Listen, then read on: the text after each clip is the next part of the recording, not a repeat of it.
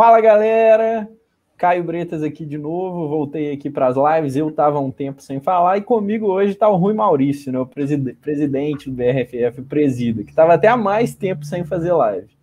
Hoje a gente está junto aqui para a gente bater um papo sobre as apostas da semana 11 e estou aqui pilotando a parte técnica da live, né? Novamente vocês podem reparar que não teve contagem regressiva, mas é porque, né, detalhes, detalhes. Mas o papo vai ser muito bom, eu tenho certeza, vai valer a pena, assim. Como é que você tá, Rui? Fala, Britão, como é que vai, meu velho? Saudade disso aqui, viu? saudade de todo mundo, todos vocês. É, é bom estar de volta. Estou muito feliz de estar aqui, né? A dona mocinha está dormindo, mas daqui a pouco a gente vai ver. Se ela acordar, não sei se sou eu, se é a Camila que vai lá. Né? Uhum. Mas enquanto enquanto tiver tudo certo, eu vou falando aqui. A gente vai aproveitando. Ah, é, eu aposto, né? Você deve ter ficado uma semana inteira. Cada vez que a Camila acordava, você ia lá para para construir uma folguinha para agora. Tudo, tudo se resume ao momento de agora, né, para poder grande, fazer a live aqui. É um grande banco de horas. uhum. Então, sem mais delongas, vamos que vamos. Começar com hoje. O primeiro jogo do dia vai ser o Thursday Night Football, né? Hoje, que é o Green Bay Packers contra o Tennessee Titans. Né? O jogo é em Green Bay, over-under baixo, né, de 40 pontos e meio, e o Packers é favorito por 3 pontos. O que, que você acha desse jogo aí, Rui, o nosso torcedor do Packers que veio até de camisa? Tinha que cair em mim, né? Eu tinha que voltar no Thursday Night do Packers, né? a, gente, a gente voltou, mais ou menos aí nessa semana passada, a gente conseguiu vencer depois de perder cinco semanas seguidas, então foi uma vitória muito importante, mas hoje o, o, o tempo tá ruim lá, né? Hoje o, o campo tá coberto, tá todo branquinho, mas não tá aqueles seis pés de, de neve lá do Buffalo Bills, né? Então, assim, tem chance de ter um pouquinho de jogo, mas a bola vai estar escorregadia. Então a coisa vai ser um pouquinho complicada para o Packers, mas também para o Titans, né? Só que o Titans já tem o, o, ímpeto de jogar muito em cima do Derrick Henry no, no jogo terrestre, então hoje não vai ser diferente. O time só vai precisar mover as correntes, né? Para o Derrick Henry realmente ter mais chance nesse jogo com o tempo difícil. Quanto, quanto ao, ao Rodgers e, e, o Packers, a gente vai precisar acionar muito também o AJ Dillon, o Aaron Jones. Então, para o Aaron Jones, que, que o teto dele está ali no jogo, no jogo aéreo, ele vai ter um, um, pouco menos de chances, eu imagino, né? Porque a bola vai estar tá mais escorregadia, vai ser um pouco mais difícil trabalhar esse jogo de passe. Mas, ainda assim, se eles botarem um pouquinho de, de cola na luva, de repente a gente consegue alguma coisa. Né? O, o Packers é favorito, realmente o jogo é difícil, eu acho que pode ir para qualquer um dos lados. Então, o, o, jogo terrestre realmente vai ser muito acionado e, e, o jogo de passe vai ter essas dificuldades. Quanto ao Christian Watson, né, que você falou e que foi um dos grandes destaques da semana passada, eu acho que ele vai ter target share alto. A gente só não tem muita certeza da produção, mas eu estou confiante nele. O, o Mateuzinho até perguntou para a gente, Matheus Mendes, nosso amigo, perguntou sobre o que eu acho dele para o resto do ano. Eu, acho que o prognóstico é muito bom, mas eu acho que vai ser é, uma, uma, segunda metade de altos e baixos, né? Mas como você mesmo fala, a segunda metade da temporada de um Hulk, a tendência é positiva. Então é, é nisso aí que a gente está confiando. E no que ele demonstrou aí nessa partida de retorno, marcando esses três TDs contra o Dallas Cowboys. Então, eu acho que isso demonstra qual é o teto dele. E esse, esse tipo de atuação pode voltar, talvez não com três touchdowns, mas com dois, com um e muitas jardas. Mas o, o futuro é brilhante para ele. Né? Foi uma, uma escolha de segunda rodada, então é um cara que, que deve fazer bastante. Nesse jogo de hoje, no entanto, a gente realmente tem um grande mistério em cima do jogo aéreo dos dois lados. O Titans que não aciona tanto e o Packers que tem o Rodgers, mas tem esse tempo ruim pela frente. Cara, eu concordo, né? Eu concordo com a maioria disso que você falou, né? Sobre o Christian Watson, que eu acho que é uma grande coisa aí que a gente tem que falar. Eu tô confiante nele. No ano passado a gente viu o Amon Russell Brown, né, crescer do nada para virar um league winner. Eu acho que esse é o teto do Christian Watson e eu acho possível que ele atinja. No jogo passado ele teve 40% dos targets do Packers. E a outra coisa que eu acho interessante também sobre esse jogo, né, que vai ser num, num clima que favorece ao jogo corrido e etc. O Derrick Henry, eu acho que ele tem tudo para ter um ótimo jogo. As casas de apostas colocaram o over-under dele de jardas corridas em 100, 102, na verdade, que é muito alto. E curiosamente, eu vi isso de um, de um, de um site de uma casa de apostas que falou que 99% das apostas foram no over. Então, Caraca. muita coisa. Ninguém tá achando que o Derrick Henry vai correr pouco, não. Então, obviamente, né? Você tem o Derrick Henry, já pode esperar um, um jogo bom já. E touchdowns também, eu acho que ele deve ter nesse jogo. Ele marcou touchdowns, acho que seis ou sete dos nove jogos dele na temporada. Acho que dá muita confiança.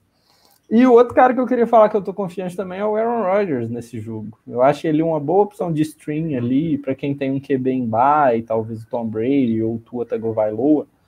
Eu gosto do Aaron Rodgers. O jogo de passe começou a andar no último jogo e o Tennessee Titans é a pior, uma das três piores defesas, na verdade, contra o passe esse ano. Então, somando essas duas coisas, o arranque do Rodgers e do ataque de passe contra a defesa fraca, eu tô confiante, tô confiante no, no Aaron Rodgers como stream. E uma coisa que eu esqueci de falar é que a nossa defesa corrida, apesar da boa performance, quer dizer, não na semana passada, né, mas em outros jogos, no, no, no cômputo geral, não tem sido muito legal. Né? O Tony Pollard mesmo ele demonstrou que, que essa defesa não é tão boa assim, somado com, com toda a, a, a, boa performance que ele tem, principalmente quando ele domina o, o backfield, quando o Ezekiel Elliott não está 100% ele brilhou né, contra a nossa defesa, e, e, isso já é um mal crônico né, de muito tempo. Então a gente contra o Derrick Henry deve sofrer um bocado nessa, nesse jogo de hoje. É, né? Sofrer igual todo mundo sofre, né? então, bora pro próximo jogo então, andando aqui para a gente cobrir todos os jogos de hoje. O próximo jogo que a gente vai falar é o Bears at Falcons, né? O Falcons joga em casa, é favorito por três pontos e o over-under desse jogo tá até um pouco mais alto. O over-under está em 49, né? O que significa que é um jogo de muitos pontos. É, são dois times que os ataques vêm surpreendendo, né? Então eu acho um over-under até justo. O que, que você me diz desse jogo aí? Eu tô achando que os Bears vão ganhar, né? vão contrariar essa, esse favoritismo do Atlanta Falcons aí, principalmente pela ascendência do Justin Fields. Né?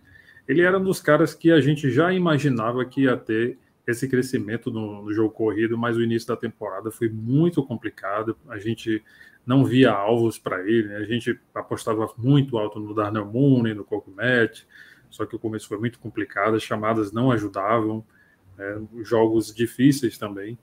Mas agora ele está aí numa crescente, é, é, um, é, um, é um quarterback com um pouco mais de experiência e destravou, né? Ele está correndo para mais de 100 jardas, ele foi QB1 duas semanas seguidas, então assim, a gente tem que confiar no cara, né? O ICA já está colocando ele à frente de, de QBs de, de mais calibre, como Lamar Jackson. Então, assim, a gente não tem como, como desconfiar dele nesse momento. Né? A gente tem que jogar com a mão quente. Eu acho que, no mínimo, ele vai carregar esse jogo nas costas e produzir alguma coisa para conseguir vencer os Falcons. Né? E, e, eu concordo com o Veranda também. São são dois times que nesse momento eles estão brigando bastante, pontuando, então a gente vai ter um jogo agitado. Eu acho que a pontuação pode ir além desses 49. E aí o Match eu acho que é uma opção interessante também, nesse jogo brigado, entre as opções de alvos, ele seria o, o mais interessante entre eles. O Darnell Mooney perdeu um pouco dessa química com, com o Justin Fields, além de ser um alvo maior, e que está funcionando na, nas jogadas e desenhos que estão sendo feitos lá pelo, pelo Iberflux, né? E agora pro. Assim, eu tenho que falar do David Montgomery também, né? é, já acho importante. Foi para IR, então, assim, ele, como alguns analistas estão falando no Twitter, ele vai pelo terceiro ano consecutivo, provavelmente virar um League Winner improvável. Né? Uhum. A gente nunca conta com isso no início da temporada, mas está aí David Montgomery, né? Vai, vai correr um bocadinho aí contra essa defesa do Atlanta Falcons. Acho que os dois times vão, vão correr bastante e vão tentar passar a bola bastante. Eu acredito no jogo franco. Pelo lado do Falcons, o Mariota é outro QB que traz esse aspecto do jogo corrido. Então ele é uma opção de streaming interessante também essa semana. Cordell Peterson, eu espero que ele faça um jogo melhor do que ele fez nesse retorno da, da IR. Ele tem esse fator do jogo aéreo também que é muito interessante, apesar de que os Falcons estão lentamente querendo passar mais a bola. O, o J.J. Zacarison falou isso nas tendências dessa semana. Então isso é interessante para ele, é interessante para o Drake London, interessante para o Kyle Pitts, mas o time precisa realmente começar a passar mais e melhor a bola, né? A gente sabe que o Mariota não é esse talento todo que a gente imaginava lá em 2015. Mas os caras estão aí. Target share eles vão ter, não tem ninguém melhor para passar a bola. Então a gente vai ter isso e alguém deve marcar touchdown, a gente não sabe quem, né? Nesse jogo complicado, eu, eu iria estar nos kickers também, né? O, o Yangueku pelo lado do, dos Falcons e o Cairão pelo lado dos Bears. É, no mínimo, eles vão ter alguns extra points ou field goals, porque deve ser um, um jogo muito agitado. Né? Seriam esses os meus destaques principais. É, eu concordo com isso que você falou do, do Drake London e do Kyle Pitts serem interessantes, porque esse jogo tem o over-under alto. Então o Falcons deve acabar tendo que passar a bola, dá para você contar com um touchdown e não dá para saber com quem. Mas eu acho que nesse ponto da temporada eu tô, o Kyle Pitts está tão desvalorizado e há tanta descrença sobre ele que eu acho que eu já tô mais do que eu consenso no Kyle Pitts. Eu acho que já dá para você apostar nele um pouquinho, porque a target share tá lá, na temporada é de 23%. Isso é top 3 na liga, entre os Tyrants. E David Montgomery, realmente, eu acho que não vai ter jeito. Ele vai jogar 85% dos snaps de novo, e aí não tem como pontuar mal, principalmente contra uma defesa fraca. O Fields, eu ainda acho que eu não tô lá tão alto igual todo mundo tá com ele para o resto da temporada. Só que para esse jogo eu acho que ele é um QB top 5, talvez até top 3, porque a defesa dos Falcons é ridícula. No jogo passado ele enfrentou uma defesa ridícula, que era o Lions, e todo mundo falou que ele ia jogar bem, fez 42 pontos. Agora ele vai enfrentar outra defesa ridícula, então eu acho que dá para contar aí com, com 25 pontos, talvez mais até nesse jogo. Do lado dos pass catchers do Bears, eu acho que ninguém me empolga muito não. Eu acho que é imprevisível entre os três aí quem que vai acabar tendo um jogo bom, e eu acho que vai ser só um dos três que vai acabar tendo um jogo bom. E o Cole Kmet com dois touchdowns nos dois últimos jogos, não, três touchdowns nos dois últimos jogos, ele ainda não me convenceu. Eu acho que. Até na minha coluna de Tyrande, eu acho que ele ainda não pega um top 15 ainda não. Eu ainda tô bem descrente nele, para falar a verdade. Mas esse jogo eu acho que é um, é um, jogo que vai ser legal, cara. Dois times pequenos, mas um jogo legal de assistir até, né? Porque duas horas a gente tem muita opção de jogo, mas eu acho que pode ser bacana. É. Bora pro próximo jogo então? Ou mais algum comentário que você quer aí de. Cara, o Coke Match, ele acaba se tornando a opção, porque esse ano a gente tá passando por muita lesão, né? De, de Tyrants. Essa, essa semana que passou, a gente perdeu o Gordon, perdeu o Zach Kurtz. Então, assim, tem gente que vai precisar de, de um cara como ele. Né? Vai ter outras opções de stream também, mas é aquela coisa, vamos, vamos apostar no jogo que vai ter mais touchdowns para ver se cai algum na mão do cara, entendeu? É, isso, isso é, né? Esse estava sendo um ano ruim para touchdown.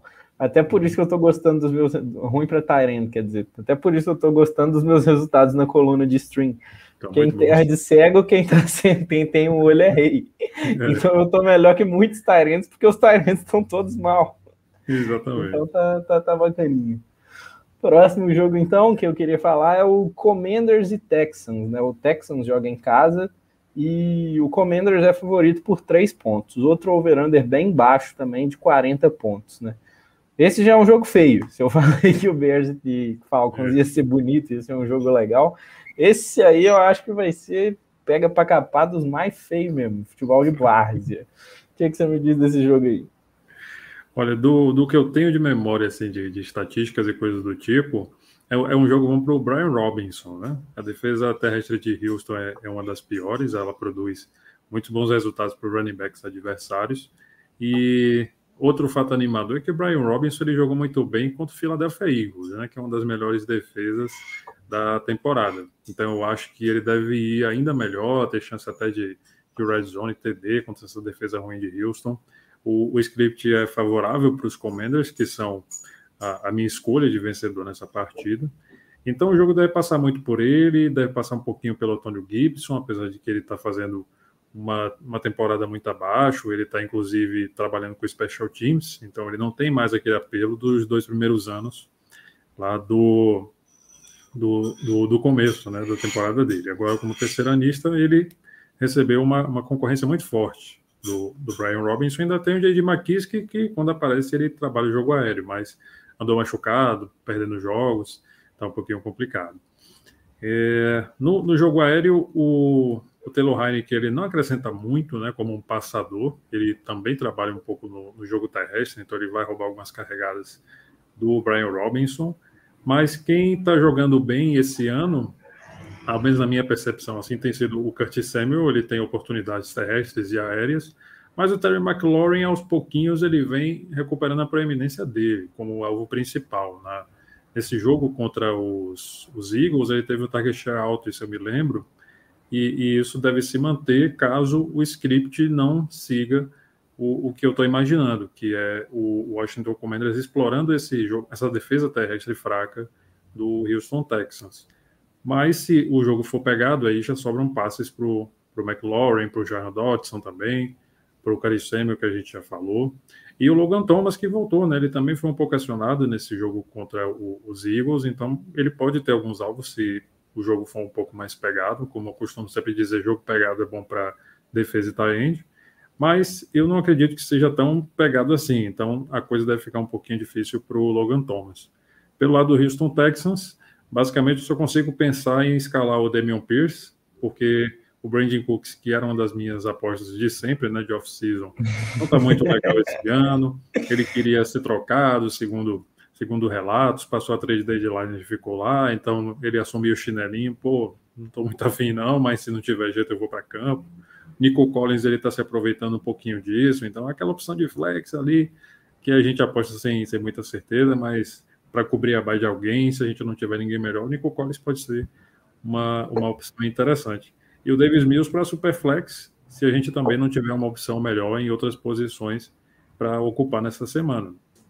Dito isso, eu acho que é basicamente o Brian Robinson, né, o, o nome principal para mim essa semana, nesse jogo aí do, dos Commanders dos Texans.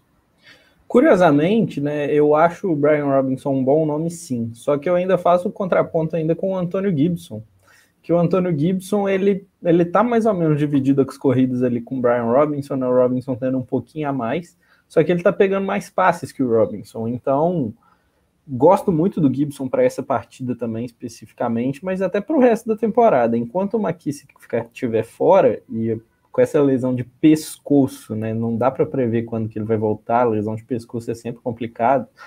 Eu gosto do Antônio Gibson para o resto do ano e para esse jogo contra a defesa fraquíssima dos Texans, contra o jogo corrido, né? Eu acho que fica ótimo. Mas gosto do Robinson também. E é interessante que eu acho que o Commanders não vai mexer em time que está ganhando. Eles acabaram de ganhar do Philadelphia Eagles correndo muito com a uhum. bola. Agora eles vão enfrentar uma defesa fraca contra a corrida e vão passar. Não vão. Então eu acho que esse não é um jogo tão bom para os recebedores do Commanders e sim para os running backs. Interessante notar também do Terry McLaurin, disso que você falou, do que ele vem melhorando, né? Eu acho que é o efeito Taylor Heineken. Enquanto ele estava com o Wentz, a target share dele estava em torno de 17, 18%.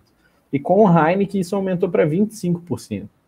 Então, o QB ficou pior, o ataque ficou pior, só que o Terry McLaurin foi o grande vencedor da, dessa mudança aí do, do Wentz para o Heineken.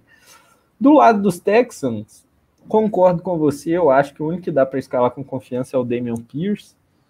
Tem a chegada do Ino Benjamin, né, que eu acho que vai disputar o papel do Rex Burkhead, mas acho que não interfere em grandes coisas, não. Eu acho que o Ino Benjamin é uma ameaça para o Burkhead e não para o Damian Pierce. Sobre o Brandon Cooks, é interessante, né, que passou um pouco despercebido, eu acho isso, que no jogo dele de volta, né, ele voltou a jogar semana passada, só que ele jogou menos snaps, ele jogou só uns 70% dos snaps. Não entendi por que hoje. O Texans vai fazer as pazes com ele, por que não usar ele o tempo inteiro? Mas fato é que ele não voltou a jogar todos os snaps.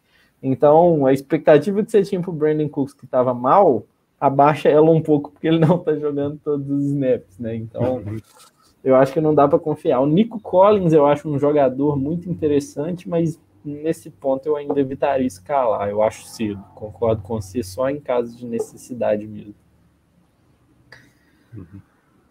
Comentários aí a mais, complementar esse, esse jogo horrível. Pois é. Defesa dos Commanders, né? Esqueci. Entre as opções de stream, Boa. da galera que faz stream, eu acho que a defesa dos Commanders é boa. Mesmo sem o Chase Young, né? Eu não sei se ele volta essa semana, se ele tá na IR ou coisa do tipo. Eu tô, tô um pouquinho afastado da, de acompanhar as lesões assim de perto, mas a defesa dos Commanders está funcionando, mesmo sem o Chase Young, até porque historicamente, né, de 2020 para cá, eles têm feito boas adições, principalmente na, na linha defensiva, né, no, no front four. É, você pode considerar o front seven como um todo, mas a linha de linebackers não, não tem sido tão boa. Tem o Cole Holcomb, que é, que é um bom linebacker lá, mas o Jamin Davis ele ainda não mostrou muito a que veio. Mas a linha de frente da, da defesa, né, os caras grandes, eles são bons sacadores, eles conseguem causar disrupção, então eles vão dar muito trabalho para a linha ofensiva e, consequentemente, para o Davis Mills, que não tem essa competência toda de sair do pocket e improvisar. Então a defesa do Commanders, para mim, é uma das melhores opções de stream essa semana. Eu acho também, eu acho que o, esse front four do Commanders, né, como Montez Sweat, Darren Payne, Jonathan Allen e Chase Young, né, que se voltar mesmo, eu acho que fica muito perigosa, né? E o Texans tem uma linha ofensiva ruim, mas o Laramie Tunsil tá jogando em nível de All-Pro.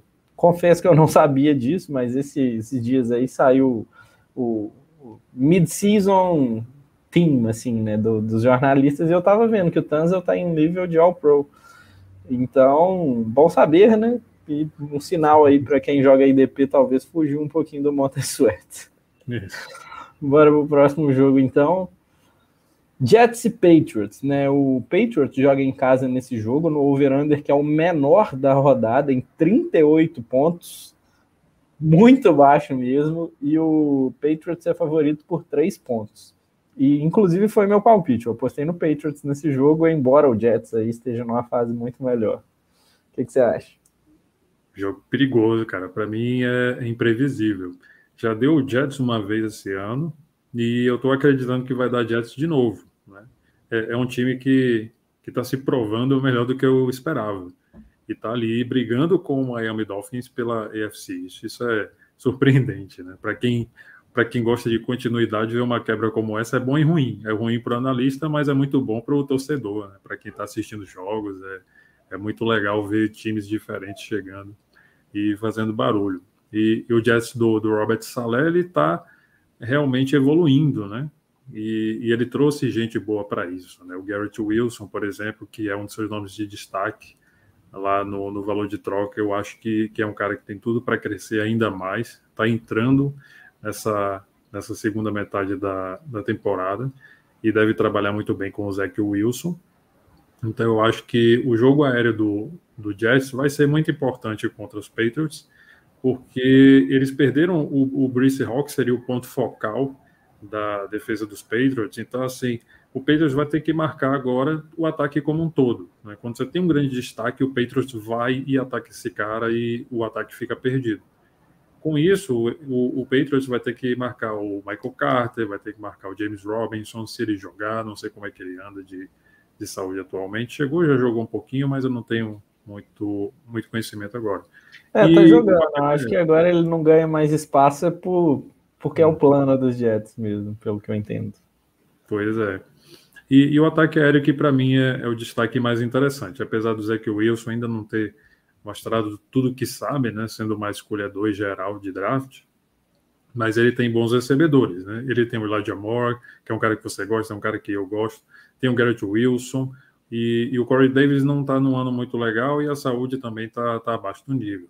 Então eles têm alguns caras ali que a gente não considera muito, o Denzel Mims, o Braxton Berrios, que é mais para special teams, mas eles têm dois talentos que vão se revezando.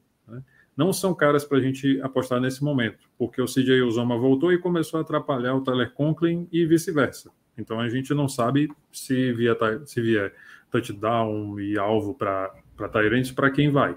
Então, assim, virou um grande mistério esse corpo de Tyrants do New York Jets.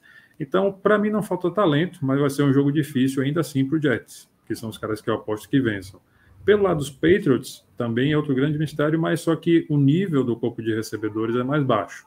Então, eu não tenho muita fé em colocar o Devontae Parker, em colocar Kendrick Bourne, Nelson Aguilar para jogo, porque eu realmente não sei qual é o, o, plano de jogo deles três, entre eles três. Né? O Hunter Henry é uma opção, como a gente já falou, numa temporada, numa semana complicada para a gente ter um Tyrant titular. Então, eu acho que ele vai ser um, um, nome interessante. Pode cair ali no top 12 por falta de opção, a verdade é essa.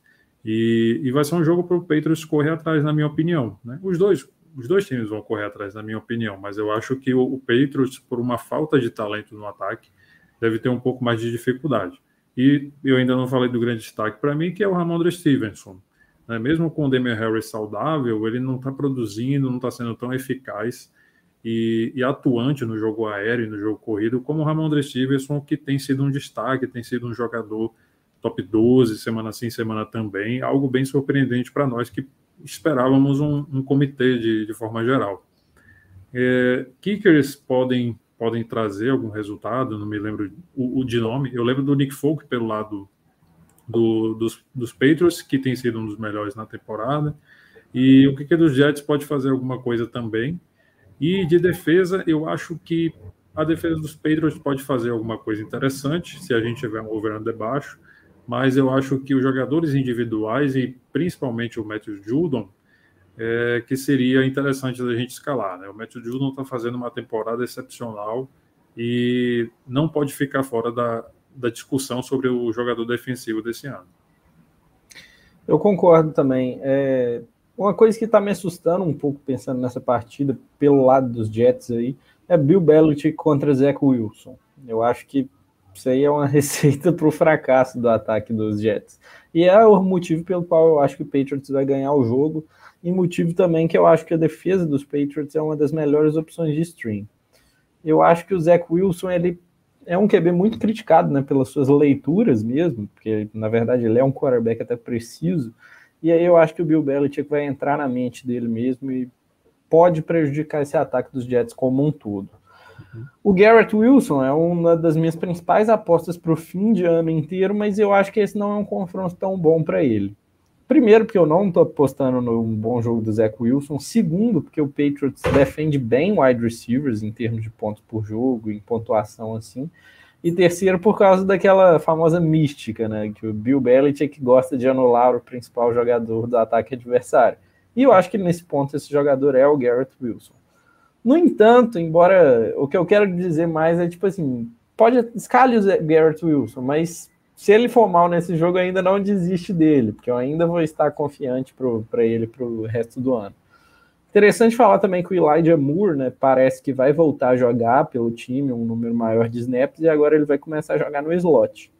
Antes ele estava jogando mais outside, né, e o Garrett Wilson dividindo ali entre slot e outside. Agora o Garrett Wilson está só do lado de fora e parece que o Elijah Moore vai só no slot. Isso eu acho que é bom, porque o Zach Wilson gosta de, de passar para slot receivers desde a época do Braxton Berrios. Se você lembrar ele jogando de slot, uhum. o Garrett Wilson, o Zach Wilson passando muito para ele. Então, assim, não, não dá para escalar o Elijah Moore de titular agora, mas eu acho que é uma coisa para você ficar de olho nesse jogo, como que ele vai produzir targets, snaps e pensando mais para o futuro também. Tyrande dos Jets, eu acho que nesse ponto não dá para confiar mais no Tyler Conklin. Running back, eu acho que o Michael Carter é um, aquele cara sem graça ali, que eu acho que vai te entregar 8, 9 pontos PPR por jogo. Não, não me empolga. Do lado do Patriots, é... Ramondre Stevenson, né, o cara, nos últimos três jogos ele teve 7, 7 e 8 targets. Isso é muita coisa. Com esse número de targets aí, até o Najee Harris no ano passado, sendo o cara mais ineficiente do mundo, estava pontuando bem. Isso aí, cara, é a receita do sucesso, eu acho, para um, um running back no modo de jogo PPR. O Damian Harris está saudável, vai voltar a jogar, mas ele já jogou um jogo saudável e não ameaçou muito a produção do Ramondre, então não me assusta muito. Do lado dos wide receivers, né, do Patriots, você tem o Jacoby Myers, que está fazendo uma temporada incrível. Ele tem Esqueci dois. Dele. É, ele tem dois pontos por jogo a mais do que o DK Metcalf. Isso é loucura. Ele está jogando muito bem mesmo, 14,7 pontos PPR por jogo. Isso é número top 12, eu acho, na liga. Jacoby Myers está sendo um wide receiver 1 em pontos por jogo, né? Tipo assim, deixa. É, let that sink in, né? Como dizem os americanos. Mas é, o fato é isso. O Hunter Henry eu acho que não dá para escalar. Não é um Tyrant top 18, eu acho, quando eu, quando eu for fazer meu ranking para semana de Tyrants. Do lado do Patriots, eu acho que essa pro, produção fica bem concentrada mesmo no Ramondre e no Jacoby. Eu acho que os dois são titulares absolutos no seu time aí, independente do, do modo de jogo e tal, a não ser que seu time seja uma super máquina.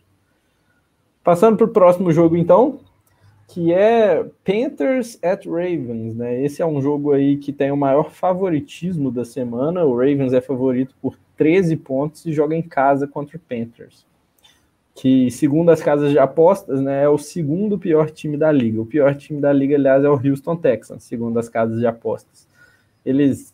Isso aí é um, um, um cara que eu sigo no Twitter que ele vai analisando os over-unders, os spreads de cada jogo para determinar o quanto que as casas de apostas confiam em cada time, né?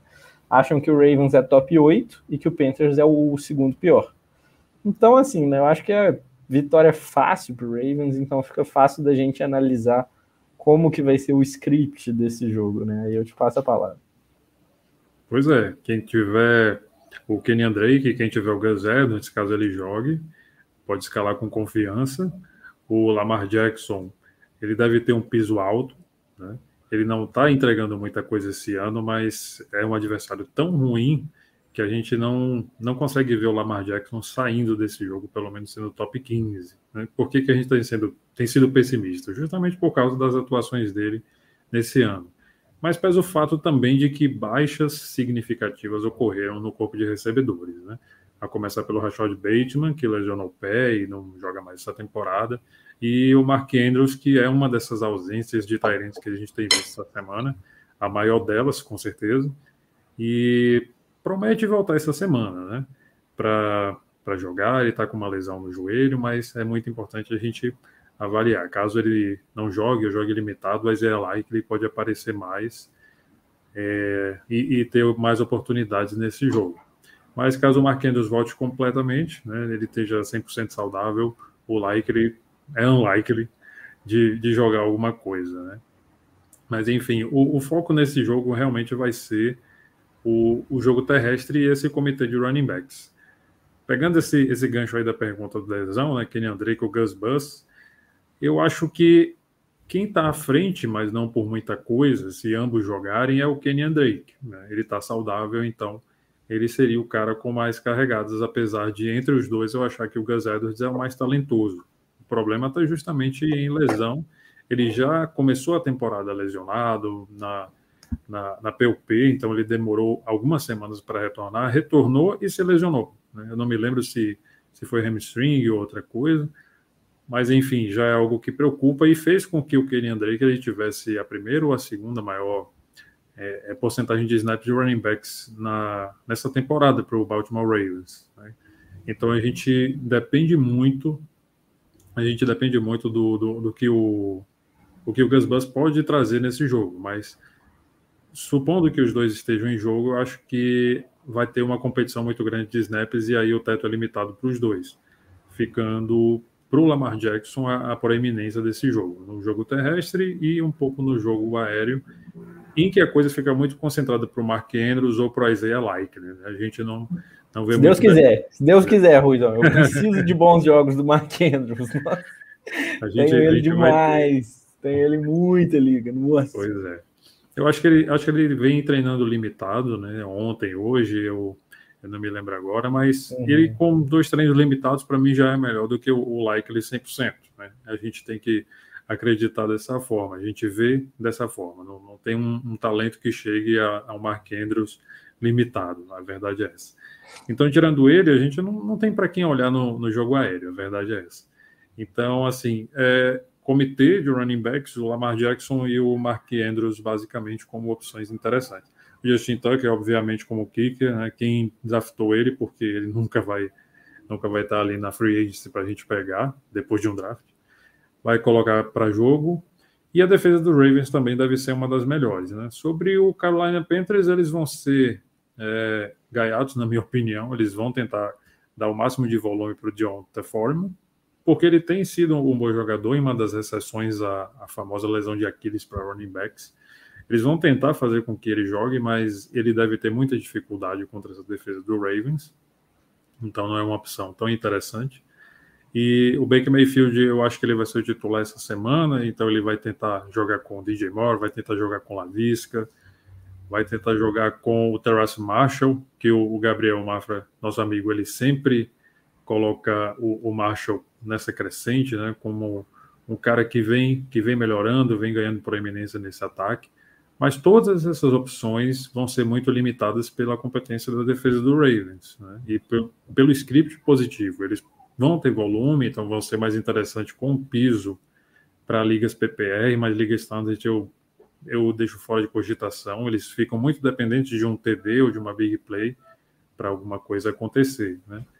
E Tyrande nunca existiu no Carolina Panthers depois que o Greg Olsen aposentou, então a gente desconsidera. Então a, a receita do jogo passa muito por aí. Eu concordo, né? É, o Timbó aqui fez essa pergunta, né, sobre o Donta Foreman, né? Pelo que eu falei, pelo game script provável de jogo, né? Tem, tá receoso com forma. Eu concordo, eu ficaria bem receoso mesmo. Na verdade, eu já sou um cara muito abaixo do consenso do Donta Foreman de, de modo geral. Mas se tem um jogo ruim para o Foreman, é esse de agora, né? Porque o Panthers vai estar jogando atrás do placar. E ele é um cara que não estava tendo targets. Eu acho que ele é um Damian Harris de luxo. Fui até abrir aqui, a defesa do Ravens é acima da média, mas pouco acima da média defendendo a corrida. Então, essa é uma coisa a mais para você pensar mesmo na hora de evitar escalar o Donta Foreman, se puder. Ou, melhor ainda, venda ele essa semana antes dele ter um jogo ruim contra o Ravens. Que eu gostaria de falar aqui. Perfeito. O André né, falou que volta logo Mark Andrews. E eu tô precisando muito disso. Tem uma tá, liga essa semana importante que eu jogo contra o André essa semana. Um jogo disputado, nós dois brigando por playoffs. Talvez, quem sabe, a bye, mas os dois brigando por playoffs. Eu tenho o Mark Andrews e ele tem o Isaiah Likely. então, se o Andrews não jogar, eu tô ferrado. Então, volta logo, Mark Andrews, senão eu vou ser amassado pelo André. E pensando nesse jogo, né, na, na, análise que eu faço desse jogo, eu acho que Panthers, eu acho que o único jogador que eu consigo confiar é o DJ Moore. Eu gosto do DJ Moore desde que o McCaffrey saiu meio que o Robbie Anderson também meio que só sobrou ele. Então ele tá tendo tanto de targets ele conseguir ter e o Terrace Marshall surgiu ali como uma segunda opção por falta de opção. Na verdade, eu não sou fã do Terrace Marshall. Eu acho que no ano passado, né, ele tendo um pedigree e ter sido bancado por Shane Zilstra, não, Brandon Zilstra, confundi os Zilstras.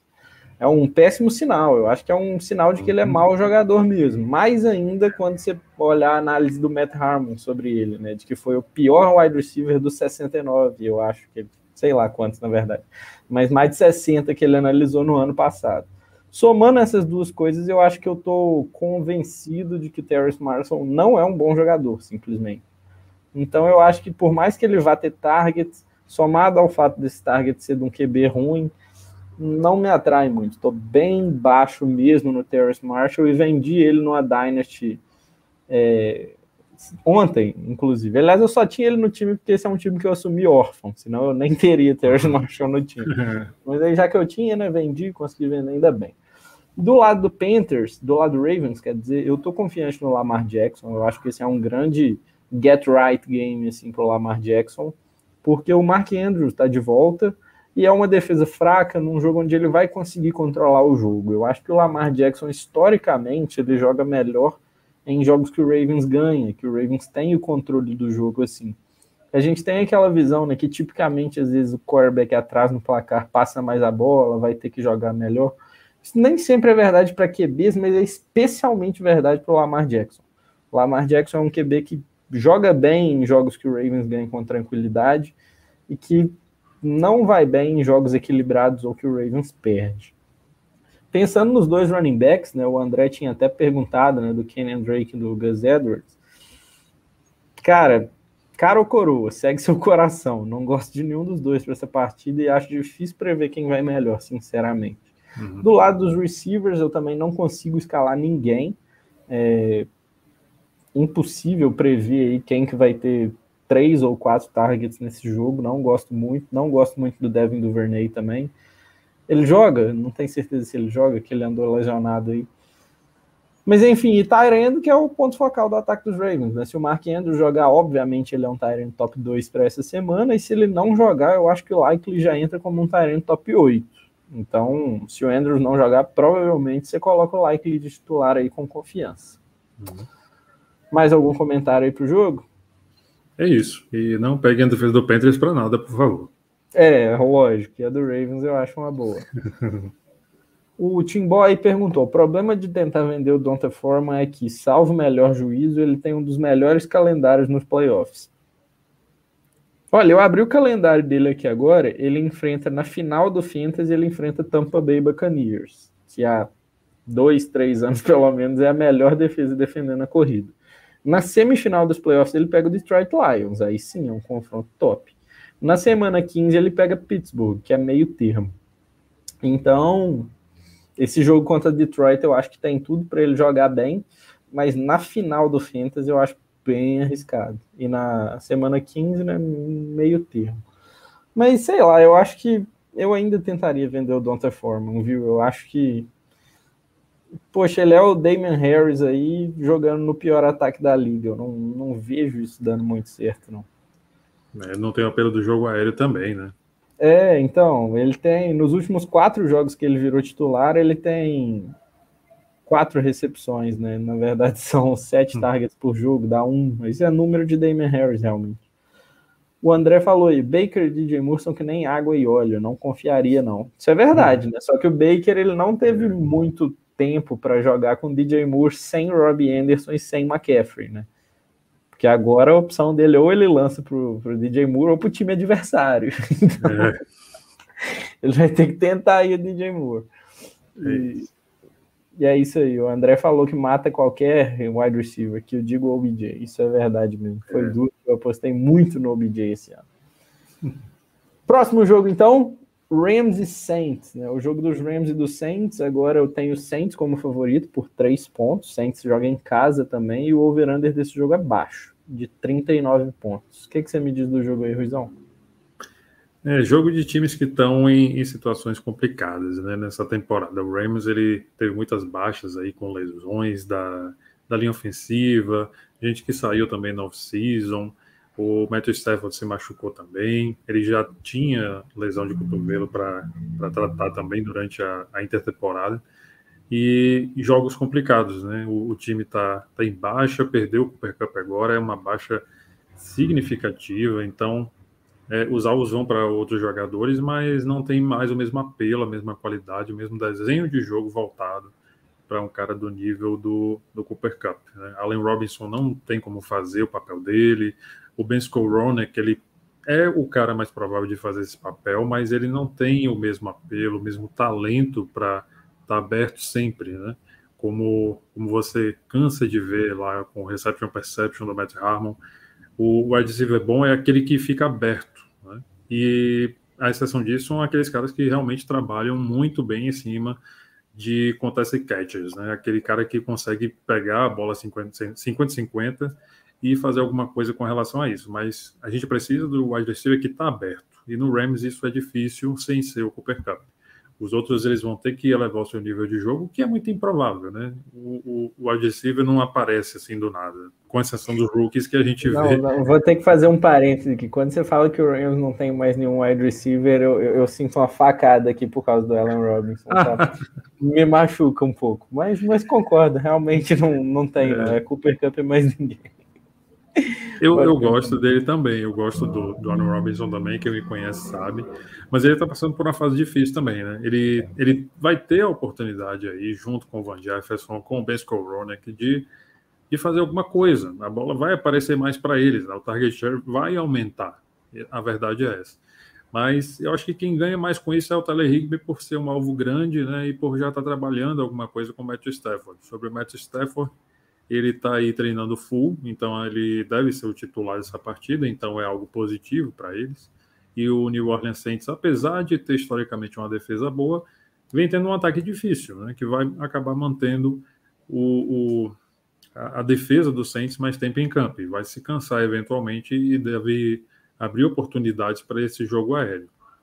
Mas o, o, jogo corrido tem sido um pouco difícil para dar um pouco de equilíbrio para isso. O Darrell Henderson ele não tem mostrado tanta competência quanto a gente esperava, ainda mais na ausência barra é, preterição do K-Maker, que não tem sido mais tão utilizado assim, apesar de ele tá aí ele ter voltado da lesão que ele passou, né? E, e nenhum deles está confiável nesse backfield. Então a gente só teria como apostar e mesmo assim com alguma desconfiança no, no jogo aéreo. Alguém deve pegar TD nesse jogo, mas é mais no garbage time. É como eu, é o é o momento em que eu confio nos Rams para alguma coisa nesse jogo, porque eu confio na vitória do Saints. É, é minha aposta lá no, no nosso palpite da redação. E partindo desse pressuposto, né, quem, quem no New Orleans Saints, para mim, pode fazer um bom jogo? O Andy Dalton, de certa forma, porque ele está conseguindo trabalhar, de certa forma, esse ataque do Saints, apesar do ataque não estar tá essa maravilha toda. O Alvin Kamara, porque ele tem duas formas de, de ir bem na, no jogo real e no fantasy, né? sendo um corredor e sendo um recebedor. Isso é muito interessante. E o Chris Olave, é o principal destaque depois do, do Alvin Kamara nesse ataque, porque tem jogado muito bem desde o começo da temporada. Né? Teve concussão, voltou do protocolo, continua jogando muito bem. E o Andy Dalton está gostando muito de trabalhar com ele, de lançar a bola na direção dele. Então, eu acho que os pontos focais principais são esses, né? O Alvin Kamara, o Chris Olave e para quem está precisando de QB em semana de bye, o Andy Dalton. E a defesa dos Rams vai ter que correr atrás o jogo inteiro, porque o ataque do Rams ele está realmente bastante desfocado, bastante alterado, e, e, isso vai realmente trazer problemas para o Rams nessa partida. Uhum. Eu concordo também com, a, com, isso do Saints, né? Que o lado deles vai ficar muito focado nesses dois jogadores mesmo. Né? O Camara, que pontua muito recebendo a bola. Ele estava sendo Eckler aí alguns jogos atrás, tendo 8, 9 targets por jogo. Estava muito bem, embora nos dois últimos ele tenha jogado mal. E o Olave, né, que é uma das minhas apostas aí para crescer na segunda metade da temporada, sendo wide receiver calouro. Mas já está jogando muito bem, já está com 13 pontos e meio PPR por jogo, embora não tenha marcado tantos touchdowns. Se tivesse um pouco mais de touchdowns, essa pontuação estaria ainda melhor. Gosto muito do Olave, e esse jogo não me intimida muito, não. O Jalen Ramsey ele ainda joga um pouco no slot, né? E o Olave ele vai ficar mais no outside. O Rams não coloca o Ramsey seguindo muito o wide receiver. Aliás, a única vez nessa temporada em que ele seguiu um wide receiver foi no jogo passado, seguindo o DeAndre Hopkins. E eu acho que por pedido pessoal do Ramsey, né? Porque o Ramsey acha o Hopkins o melhor recebedor da liga. Mas aí foi um excelente jogo por Hopkins. Na cobertura do Ramsey, ele teve oito recepções e mais de 70 jardas. Então, quando você é cozinhado por um Hopkins de 31 anos, eu acho que o cenário fica bacaninha, né, para o Olave de seus 22. E pensando do lado dos Rams, né, nesse ataque aí, eu acho que vai acabar surgindo aí algum pass catcher digno de nota, só que eu acho que tá difícil prever quem, né? Minha aposta principal, na verdade, é o Tyler Higby, que eu acho que ele vai voltar a pontuar como ele vinha pontuando no início do ano, que ele vinha pontuando muito bem, e aí no meio da temporada o Rams parou de usar ele como recebedor e passou a usar ele mais bloqueando. Então ele passou a pontuar menos. E eu gosto aí de uma, de uma pequena crescida para o Alan Robinson baseada no número de targets mesmo. Né? Eu acho que o target share dele vai ficar legal e ele já era o líder da NFL inteira em número de targets na end zone. Então, acho que a chance dele marcar alguns touchdowns aí vai continuar existindo. Mas calma também, eu já, já sou um pessimista com Alan Robinson. Eu acho que ele vai ser um wide receiver 3 ali, wide receiver 30, 35 para o resto do ano. Foi mais ou menos assim que ele ficou no meu ranking de resto da temporada. Minto, wide receiver 30, 35 enquanto o Cup não voltar, né? que não sei ainda se o Cup vai voltar ou não. E o Van Jefferson, eu acho que é a segunda opção desse ataque, né, do, do corpo de wide receivers, aliás. E o Ben Skowronek é a terceira opção. Mas uma opção válida também para aqueles desesperados, muito desesperados mesmo, que precisem escalar alguém. Stafford, não dá para confiar. Eu acho que oficialmente o Stafford entrou na classe de Jimmy Garoppolo, Zach Wilson, aqueles caras que não servem nem para stream. Mais alguma coisa que você queria acrescentar sobre esse jogo, Rui? É, o Joan Johnson ele pode surpreender, né? Ele tem feito é.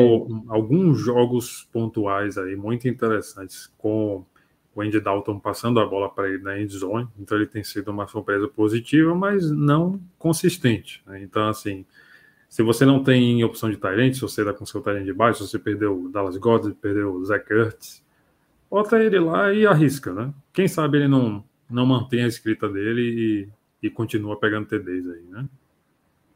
Exato. Ele e o Taysom Hill, né, tem alternado esses grandes jogos aí, e eu acho difícil prever quem é quem, quem vai ser o, o craque da vez, né? Mas eu acho que ambos valem a aposta aí para quem estiver mais desesperado. Uhum. Próximo jogo, né? Lions e Giants. O meu Detroit Lions, que é um time que eu acho muito carismático, gosto bastante, enfrentando o Giants, que é outro time que eu também gosto, e principalmente em fantasy, né? Que eu apostei muito em New York Giants já já faz alguns anos. Nesse jogo, o Giants é favorito, a meu ver, com razão, por três pontos no over-under de 45, que se encaixa na classe de over-unders médios.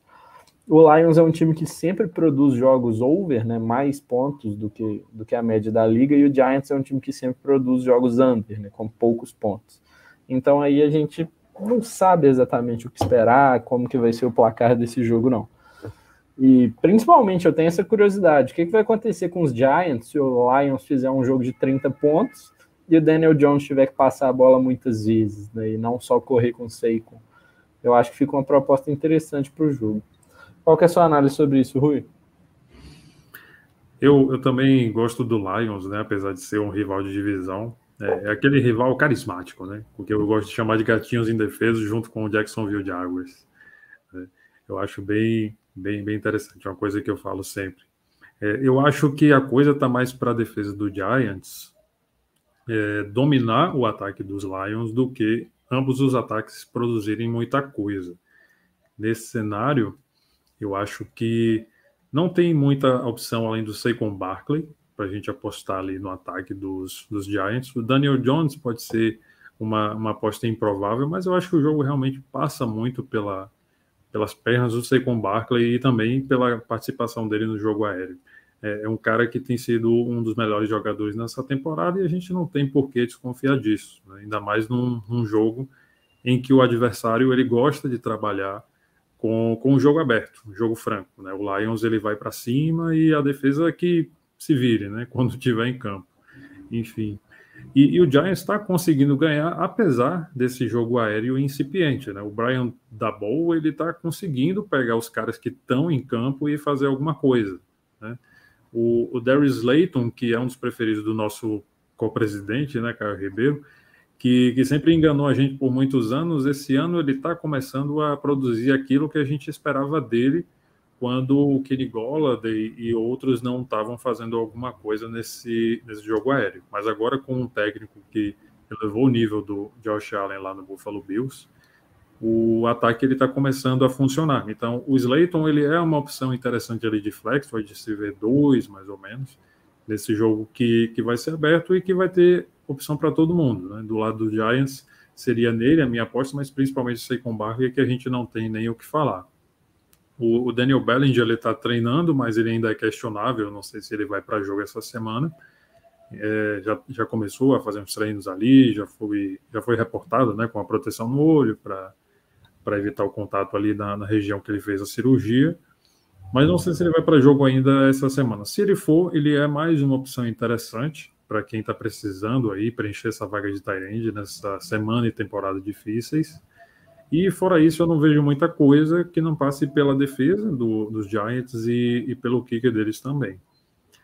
Pelo lado do Detroit Lions, o, o Jared Goff ele deve fazer aquele papel de médico e monstro. Né? Ele deve alimentar esse ataque que tem gente boa, mas ele também é aquele, aquele cara passível de, de cometer turnovers a qualquer momento. E a defesa do Giants é bem propícia a isso, por isso que ela é uma das opções mais interessantes nessa semana pode ser que o tiro saia pela culatra, né? e o Lions acaba, acabe marcando muitos pontos e acaba diminuindo a pontuação da defesa do Giants.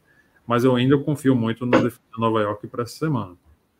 Com relação ao ataque, é, é um jogo difícil para os jogadores de habilidade, então o jogo aéreo é que deve, deve ser preferido nesse caso. Né? O Amon St. Brown a gente não tem dúvidas de escalar, porque ele, para mim, nesse momento é o melhor jogador do ataque é, é quem tem produzido com a bola na mão, e a gente sabe que o Nando Swift ele não está 100%, está com snaps limitados, o time está sendo bastante cauteloso com ele, né? é só um terceiro anista, mas já teve algumas lesões na sua carreira.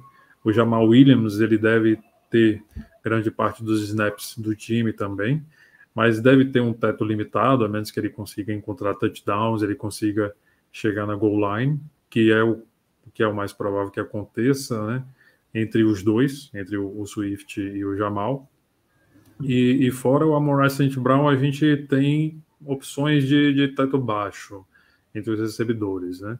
O, o Brock Wright é o substituto do T. Hawkinson, mas não tem o mesmo talento. A gente tem de wide receivers Josh Reynolds e, e Calif Raymond, que são aí andarilhos e, e, gente que não faz muita coisa. Né? Josh Reynolds ele é muito bom or bust no, na carreira dele. Então a gente só vai colocar em ligas profundas se não tiver muita opção. A defesa dos Lions, para mim, é, é, fora de cogitação, porque eu acho que o Giants deve vencer esse jogo e deve marcar pontos, até porque o, o Lions é sempre uma promessa de muitos pontos. Mas ainda assim, eu acho que os turnovers são aquilo que dá aos Giants alguma esperança de ser uma dessas defesas interessantes para essa semana. E para mim, o Graham Gano é um dos melhores kickers dessa semana também, né, com alguns extra points vindos de, de, de, de touchdowns, resultado de touchdowns, mas principalmente com field goals. Eu acho que deve ser um, um jogo de muitas, muitas, muitos scores e devem vir alguns field goals do Graham Gano também. É, eu, eu acho que uma das coisas mais interessantes sobre esse jogo que a gente tem que analisar é o DeAndre Swift, né? Volta, vai o que esperar do Swift. E eu vi uma, uma frase muito interessante que foi do próprio DeAndre Swift, né? Ele falou isso hoje ou ontem, se eu não me engano, que falou assim: é, eu preciso de um tempo mesmo para ficar saudável. Só que eu não tenho esse tempo agora. Então, estou uhum. jogando. Então, ele meio que foi para o Sports Illustrated isso. Então, ele meio que falou, né? Ele não está saudável mesmo. Então, eu acho que num curto prazo aí, eu acho que nesse jogo, talvez no próximo, eu acho que é prudente a gente manter a expectativa baixa com o Swift. Eu acho que talvez até o final do ano ele volte a jogar. Também eu acho que há alguma possibilidade, se você for muito pessimista, de Swift ficar aí jogando meia boca limitado, aí o Lions é eliminado da contenção para os playoffs. Não joga mais playoffs. Aí eles desativam o Swift a temporada toda. Eu acho que é uma possibilidade. Se o próprio Sim. Swift falou que não está saudável, então ficar atento. Eu acho que se eu conseguisse trocar o DeAndre Swift agora, eu acho que eu faria isso. E se eu conseguisse né, ter opções melhores e não escalá-lo essa semana, eu também não escalaria. A Monra, obviamente, tem que ser escalado. Deus Sol é o cara. Nos últimos dois jogos ele teve 43% e 50% dos targets. Isso daí é loucura mesmo. Então tem que ser escalado. E eu acho um wide receiver top 5 para essa semana, né? Na ausência aí do Cooper Cup e do Tyreek Hill agora. Dos Giants, eu acho que dos Lions, eu acho que é isso. Jamal Williams, eu acho que é um running back que dá para ser escalado aí, talvez um running back 3 alto ou um running back 2 baixo, mas você precisa contar mesmo que o Swift vai estar limitado. E do lado dos Giants, Saquon Barkley, running back top, obviamente é titular. E o Vandale Robinson, eu acho que é o único que eu cogitaria escalar nesse time. Não gosto muito do Slayton e nem dos Tyrants. Mas mesmo o Vendale, eu acho que ele é um jogador bem de risco mesmo. E parece que também ele tá, anda meio lesionado aí, ele teve uma lesão de, de, de posterior de coxa, né? Então tem que ver como é que isso vai, vai, vai sarar ou não. Mas de modo geral, eu acho que dá para escalar se você estiver desesperado. Mais comentários sobre o jogo? É isso, que vence o melhor. Que vence ou o menos melhor. pior. E eu tô torcendo pros Lions nesse jogo. Se Deus quiser, vão ser eles. É, eu não torço, não. Ele que perca é meu rival, não tô nem aí. Uhum. E o próximo jogo, né? Eagles e Colts. O Eagles é muito favorito nesse jogo, favorito por 11 pontos, embora o jogo seja jogado em Indianápolis.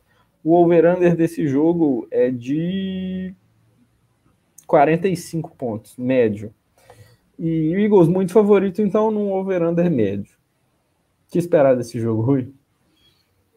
Muito sucesso por parte de Jalen Hurst, J.J. Brown e alguma coisa ali do Miles Sanders, do Kenny Gainwell, mas eu acho que a coisa passa muito mesmo pelo, pelo Jalen Hurts, que ele deve correr um pouco mais agora, né? Sem o, o Dallas Goddard que foi para IR e a gente não espera que surja é, um time de um a partir do Jack Stowe e companhia. Nem lembro o nome dos outros agora, mas enfim, não são nomes que eu considero confiáveis nesse momento.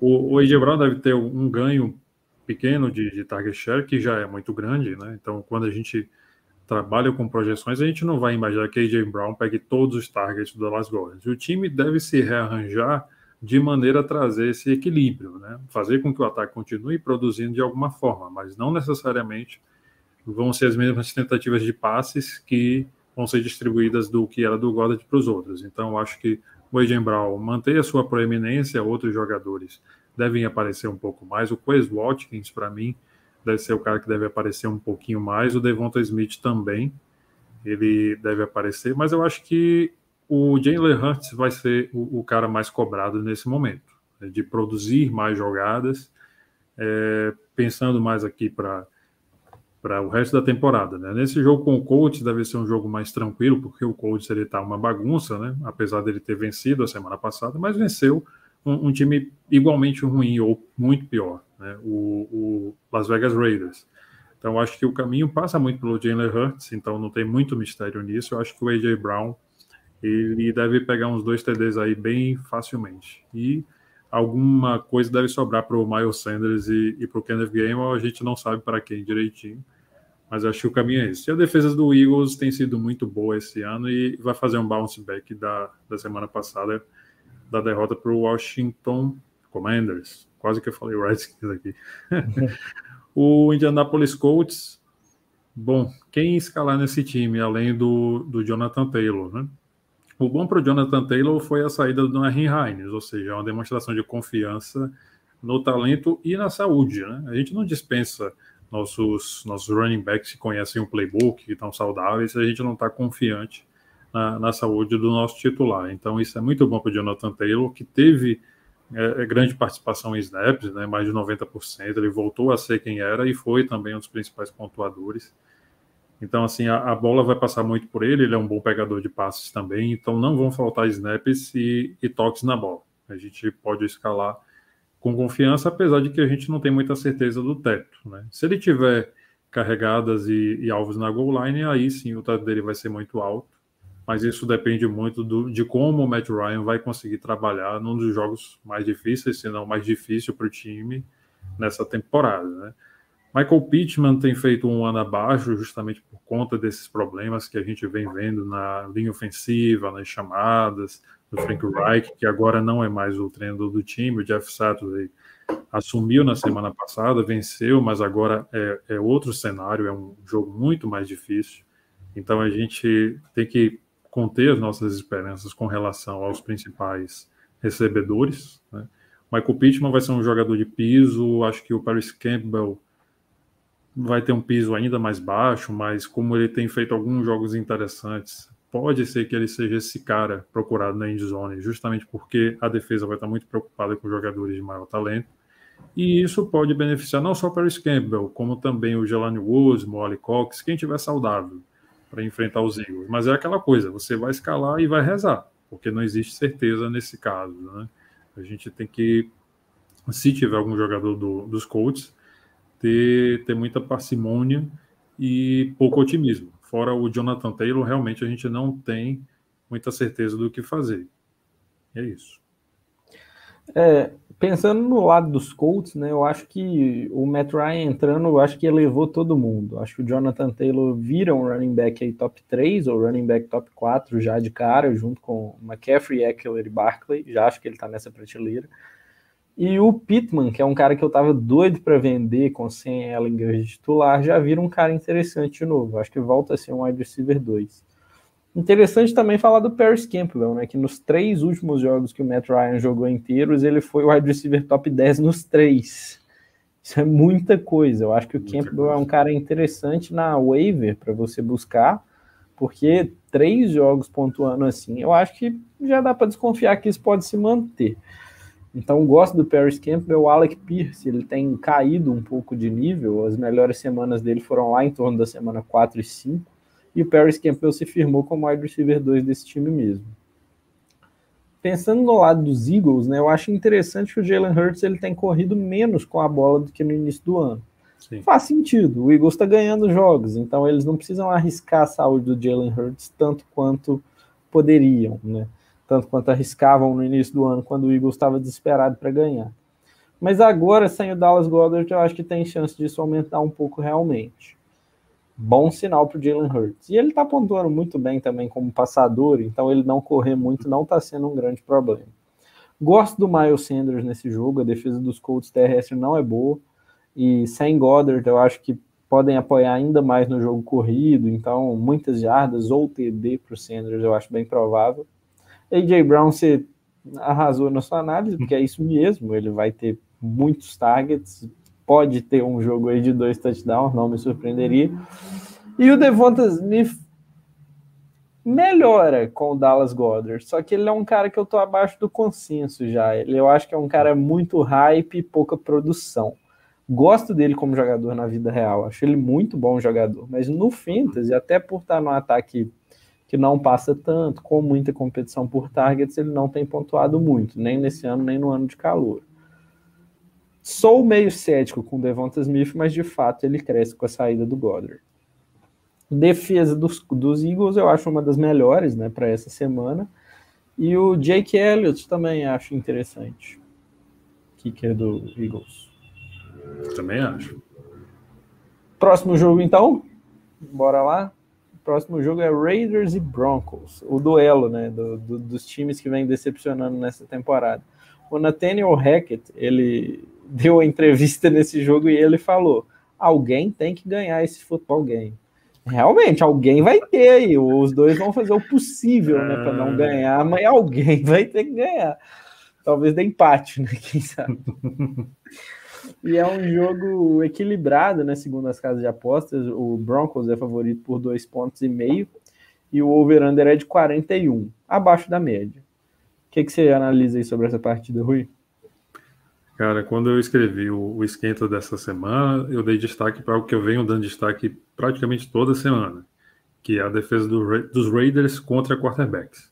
Quando você põe um quarterback contra o Raiders, é, ele é praticamente certo de ser um QB1 na rodada.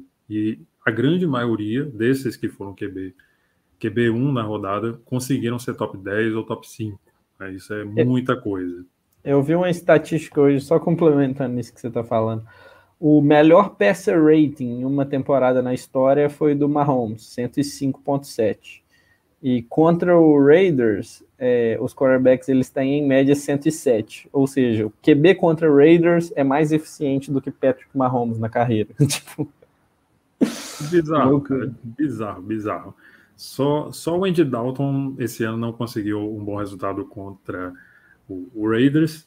E o melhor jogo do Russell Wilson esse ano foi justamente contra eles. Então, assim, na falta de opção, eu escalo o Russell Wilson sem dúvida nessa semana. É, ele pode estar num ano difícil, ele pode estar com vários problemas, é, notícias falando que ele está chamando o audibles do Seattle Seahawks e coisas do tipo. Mas assim, a defesa é tão ruim que ele pode fazer besteira e ele ainda vai jogar muito bem.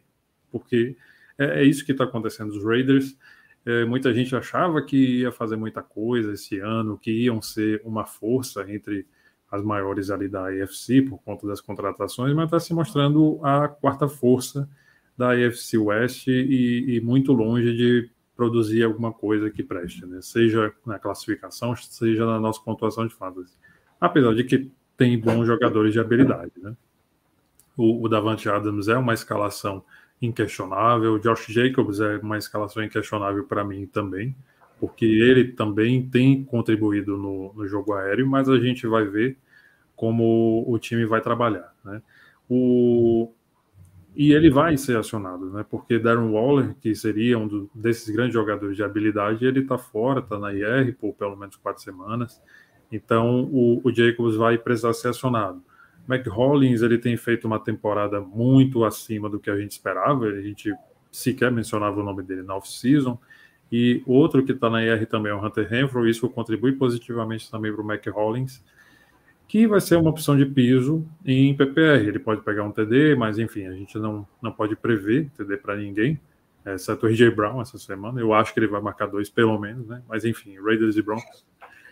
É, enfim, eu acho que o, o Davante Adams, o Josh Jacobs são opções interessantes. O Derek Carr tem feito um ano abaixo também, não dá para não dá para cravar ele como uma boa opção essa semana. E a gente também tem que pontuar que a defesa dos Broncos ela tem sido muito boa e muito difícil para as posições de maneira geral. Então, é uma das opções, não, não muito de stream, porque a defesa dos Broncos já é historicamente muito draftada. Mas se ela estiver disponível, ela é uma das melhores essa semana, sem dúvida nenhuma. E, e eu acho que as opções de, de ataque passam muito por aí. O Daniel Carlson, que é um dos melhores kickers da, da liga, tem enfrentado algumas dificuldades justamente porque o ataque dos Raiders não tem se desenvolvido tão bem quanto no começo da temporada. Né? Eu que tenho ele em algumas ligas, tenho visto que o desempenho dele não anda muito bom, nem muito por culpa dele, mas justamente pela falta de oportunidades. Né? Já teve jogo que o time passou zerado, então o Daniel Carson não, não pôde fazer nada, simplesmente nada, não pôde sequer tentar um chute. Né? Então, se o ataque conseguir alguma coisa nesse jogo de divisão, que é sempre um jogo que muda um pouco os ânimos, né, o, o, psicológico dos jogadores de, de, uma certa forma, pode ser que o ataque dos Raiders encontre algum caminho e de repente o Carlson também seja uma opção nessa partida.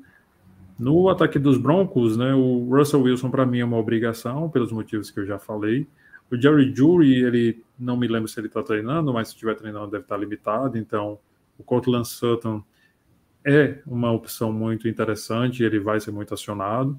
O Greg Dulcich ganha um pouquinho de, de proeminência. O Melvin Gordon pode ser um nome aí que, que vá também se, se desempenhar muito bem, né? mas não muito. Não, não com tanta proeminência, porque ele não é aquele tipo de workhorse né, que pega muitos, muitos alvos, apesar de que num jogo ou outro ele aparece ali com seus 5, 6, 7 alvos pode fazer alguma coisa, mas recebeu a competição do Chase Edmonds também, que, que é um cara especialista nisso, né, no jogo aéreo. Então pode ser que o, o Melvin Gordon acabe tendo um teto limitado justamente por essa, por essa concorrência recente que chegou no time. Então, acho que tirando o Russell Wilson e o Cortland Sutton, todas, todas as outras opções para mim geram muita dúvida com relação ao teto que tem nas suas respectivas posições. É, eu ainda gosto, para falar a verdade, nessa semana do Greg Dulcich, né? Considerando que a defesa dos Ravens é tão, dos Raiders é tão fraca assim contra o passe, né? Igual a gente sabe que é, e o Jury baleado aí, eu acho que o Dulcich pode acabar tendo um bom jogo. É um cara ainda que eu gosto de apostar. Sutton e Russell Wilson concordo. E Melvin Gordon, ele tá tendo um número razoável de targets, teve 4 e 6 nos últimos dois. Isso aí eu acho que dá um piso um pouco bacana para ele, mas ele não é uma opção de teto mesmo. Acho muito improvável que ele passe dos 15 pontos. Pensando nos Raiders, não é um jogo bom para os Raiders de modo geral, porque o Broncos provavelmente tem a melhor defesa da liga, né? Aquela que provavelmente é a melhor da liga e com certeza a melhor da liga contra o passe. Então, não é um jogo ideal para Derek Carr nem para os pass catchers do Raiders nem para Davante Adams, mas não dá para você fugir, né? Você tem Davante Adams, você escala ele, mesmo se ele for enfrentar Pat Surtain do outro lado. E Josh Jacobs, obviamente você tem que escalar ele de titular também, mas eu acho interessante a utilização que ele vinha tendo, né? Que ele estava jogando 85% dos snaps e sendo super belcal. Aí lá para semanas 5 até a semana 7 e aí, na semana 8 e 9, ele voltou a ter a utilização média de, do que sempre foi o resto da carreira dele inteira. E aí, semana passada, na semana 10, ele voltou a ser super belcal. Então, assim, seu palpite é tão bom quanto o meu, do, de qual vai ser a utilização dele no futuro. Mas, porque eu acho que de um jeito ele é league winner, do outro jeito ele é um running back 2 médio. Então, difícil prever aí mas de qualquer forma, até saber a resposta definitiva, você escala ele como titular com confiança. É... Então é isso que eu queria para falar desse jogo. Próximo jogo, então, que a gente vai falar, né? É o Cowboys e Vikings, talvez um dos grandes jogos, ou o maior jogo dessa rodada, competindo contra um que a gente vai falar daqui a pouco também, né? O Vikings com seu time 8-1 e o Cowboys com um time que está convencendo, talvez até mais do que o próprio Minnesota Vikings. Qual que é a sua análise, Rui? Jogo bem interessante, né? Porque pode ir para qualquer lado. O, Vikings, ele só perdeu um jogo nessa temporada, mas o Cowboys eu acho que é um desafio até mais interessante do que o Packers, que venceu o próprio Cowboys no, no overtime, Só que o Cowboys tem uma defesa treinada por Dan Quinn e tem um ataque com muita gente boa. Né? Então, assim, é, é, um jogo que deve ter uma pontuação muito alta, né? porque a defesa do Vikings não tem mostrado grande coisa, né? O time tem ganhado por uma posse de bola, então a defesa não tem sido é, a unidade que tem definido as partidas, né? apesar de alguns, alguns flashes interessantes, como o TD, que, que eles marcaram com o Eric Kendricks na, na end zone, né? O, o Josh Allen tentando sair da end zone, mas enfim, é, é, é um ponto isolado. Né? A defesa dos Vikings não tem sido esse grande destaque, assim, mas eu acho que o time como um todo é, fez uma correção de rota, como eu falei, numa resposta no Twitter para para alguém que tinha falado sobre essa campanha dos Vikings esse ano, né, em que eles têm vencido muitos jogos por uma posse de bola, e é uma correção em relação ao ano passado, que eles já perdiam muitos jogos por menos de uma posse de bola. Então foi, foi uma pequena correção, alguns ajustes pontuais, alguns jogadores que chegaram. Regressão à média também. Regressão à média, exato, podemos chamar de regressão à média. Um, um, um belíssimo exemplo de, de uhum. regressão à média, né? Aquele caso que a gente está aqui nesse sinal, muda, e, e, e vira completamente, né? Mas não não para muito mais ou muito para menos. Enfim, e, e, eu avisava isso para alguns torcedores dos Vikings, né? o Rafão Martins, o Alisson, se estiverem me ouvindo, eles sabem que eu falei disso né? nessa off-season agora, de que a NFC Norte teria dono e esse dono seria o Vikings, né? Porque a gente pode torcer para o nosso time, né? o Packers e tal, ser mafrista e tudo mais, mas a gente, observando a realidade, a gente sabe que quem fez o melhor ajuste, quem fez o melhor draft, quem fez as melhores contratações, quem teve mais perdas. Eu acho que nesse saldo como um todo, o Vikings, para mim, saía como favorito nessa divisão. Mas esse é um jogo bem complicado que pode ir para qualquer um dos lados, porque ambos os lados têm muito talento e muita competência. Sobre o ataque dos Vikings, eu coloco o Kirk Cousins para jogo, porque ele tem sido muito bom. E apesar de, de enfrentar uma defesa que eu considero boa, a defesa dos Cowboys, mesmo que gere turnovers, eu acho que os CDs que o, que Kansas possa vir a gerar devem gerar um, um, um superávit positivo para ele de pontuação. É, o over-under do jogo, aliás, é alto. Falando aqui porque eu esqueci de falar, o over-under está em 47 e o Cowboys é favorito por um ponto e meio, mas é um over-under acima da média aí, eu acho que para justificar também o Cousins. Eu acredito que que deve ir além disso esse jogo, né? Um over de, 40, de 47, não é isso? Uhum. E o favoritismo de quantos pontos? Um e meio. Um e meio. Assim, tá falando que vai ficar 24,5 para o Cowboys a 23 para o Vikings. Pois é. Eu acho, eu acho que vai além disso, né? Eu acho que deve ir pelo menos assim um 31-24 para um dos times. no meu caso seria o, o Vikings, né? Então, eu acho assim, a, promessa de muitos TDs ou de alguns TDs e muito, muito field goals, ou seja, muitas campanhas que resultam em pontuação. Então, a gente já pode antecipar que os kickers devem ter um peso alto, né? O... Eita, esqueci agora o, o nome do kicker do, do Vikings. Eu até tenho alguns times. Greg, Zo Greg Joseph. Greg Joseph, exatamente. Tem decepcionado em algumas semanas, em outras ele tem ido bem, mas eu acho que esse é um jogo interessante para ele. E, e, o Brett Maher pelo lado dos Cowboys, esse aí eu me lembrei. Acho que os dois kickers são, são interessantes para essa rodada. Eles não devem sair zerados de jeito nenhum. Mas vamos falar do que importa, né? jogadores que importam. Já falei do Kirk Cousins, que eu acho que ele deve sair desse jogo ali no mínimo como um top 15 essa semana, mas eu acredito que ele deve ir muito melhor do que isso. É um jogo que, como em outros jogos dessa temporada, ele deve ir bem. O, o Dalvin Cook ele deve ajudar muito, porque ele contribui com o jogo aéreo, então ele deve ter o piso alto e vai depender dos TDs que ele possa vir a anotar.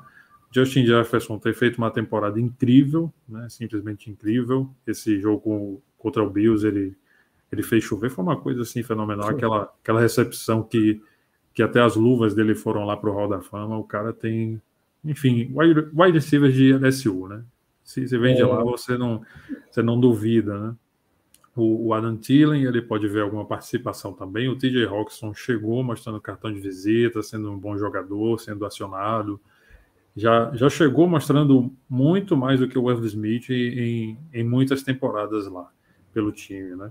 E o KJ Osborne é aquele cara que pode improvavelmente pegar um TD se o, a defesa dos Cowboys estiver muito ligada em todos os outros, mas todos os outros são tantos e tão talentosos que eu acho que fica difícil a gente querer escalar o KJ Osborne se não for por extrema necessidade, né?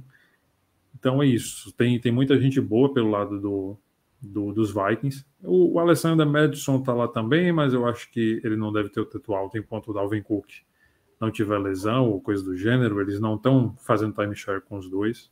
Então acho que ele não é uma opção muito viável, salvo uma questão de lesão mesmo. Mas a gente não, não vai startar ele partindo dessa, dessa hipótese. Né? A gente só starta ele quando não, não conta mesmo com o Dalvin Cook. E pelo lado dos Cowboys, quem, quem tem jogado muito e muito bem é o Sid Lamb. Né? Ele é uma escalação incontestável, ele é um cara que domina o target share do time. E, e, isso deve se repetir nesse jogo, que vai ser difícil para ambos os times, mas eu acho que vai ser mais difícil para o Dallas conseguir mover as correntes.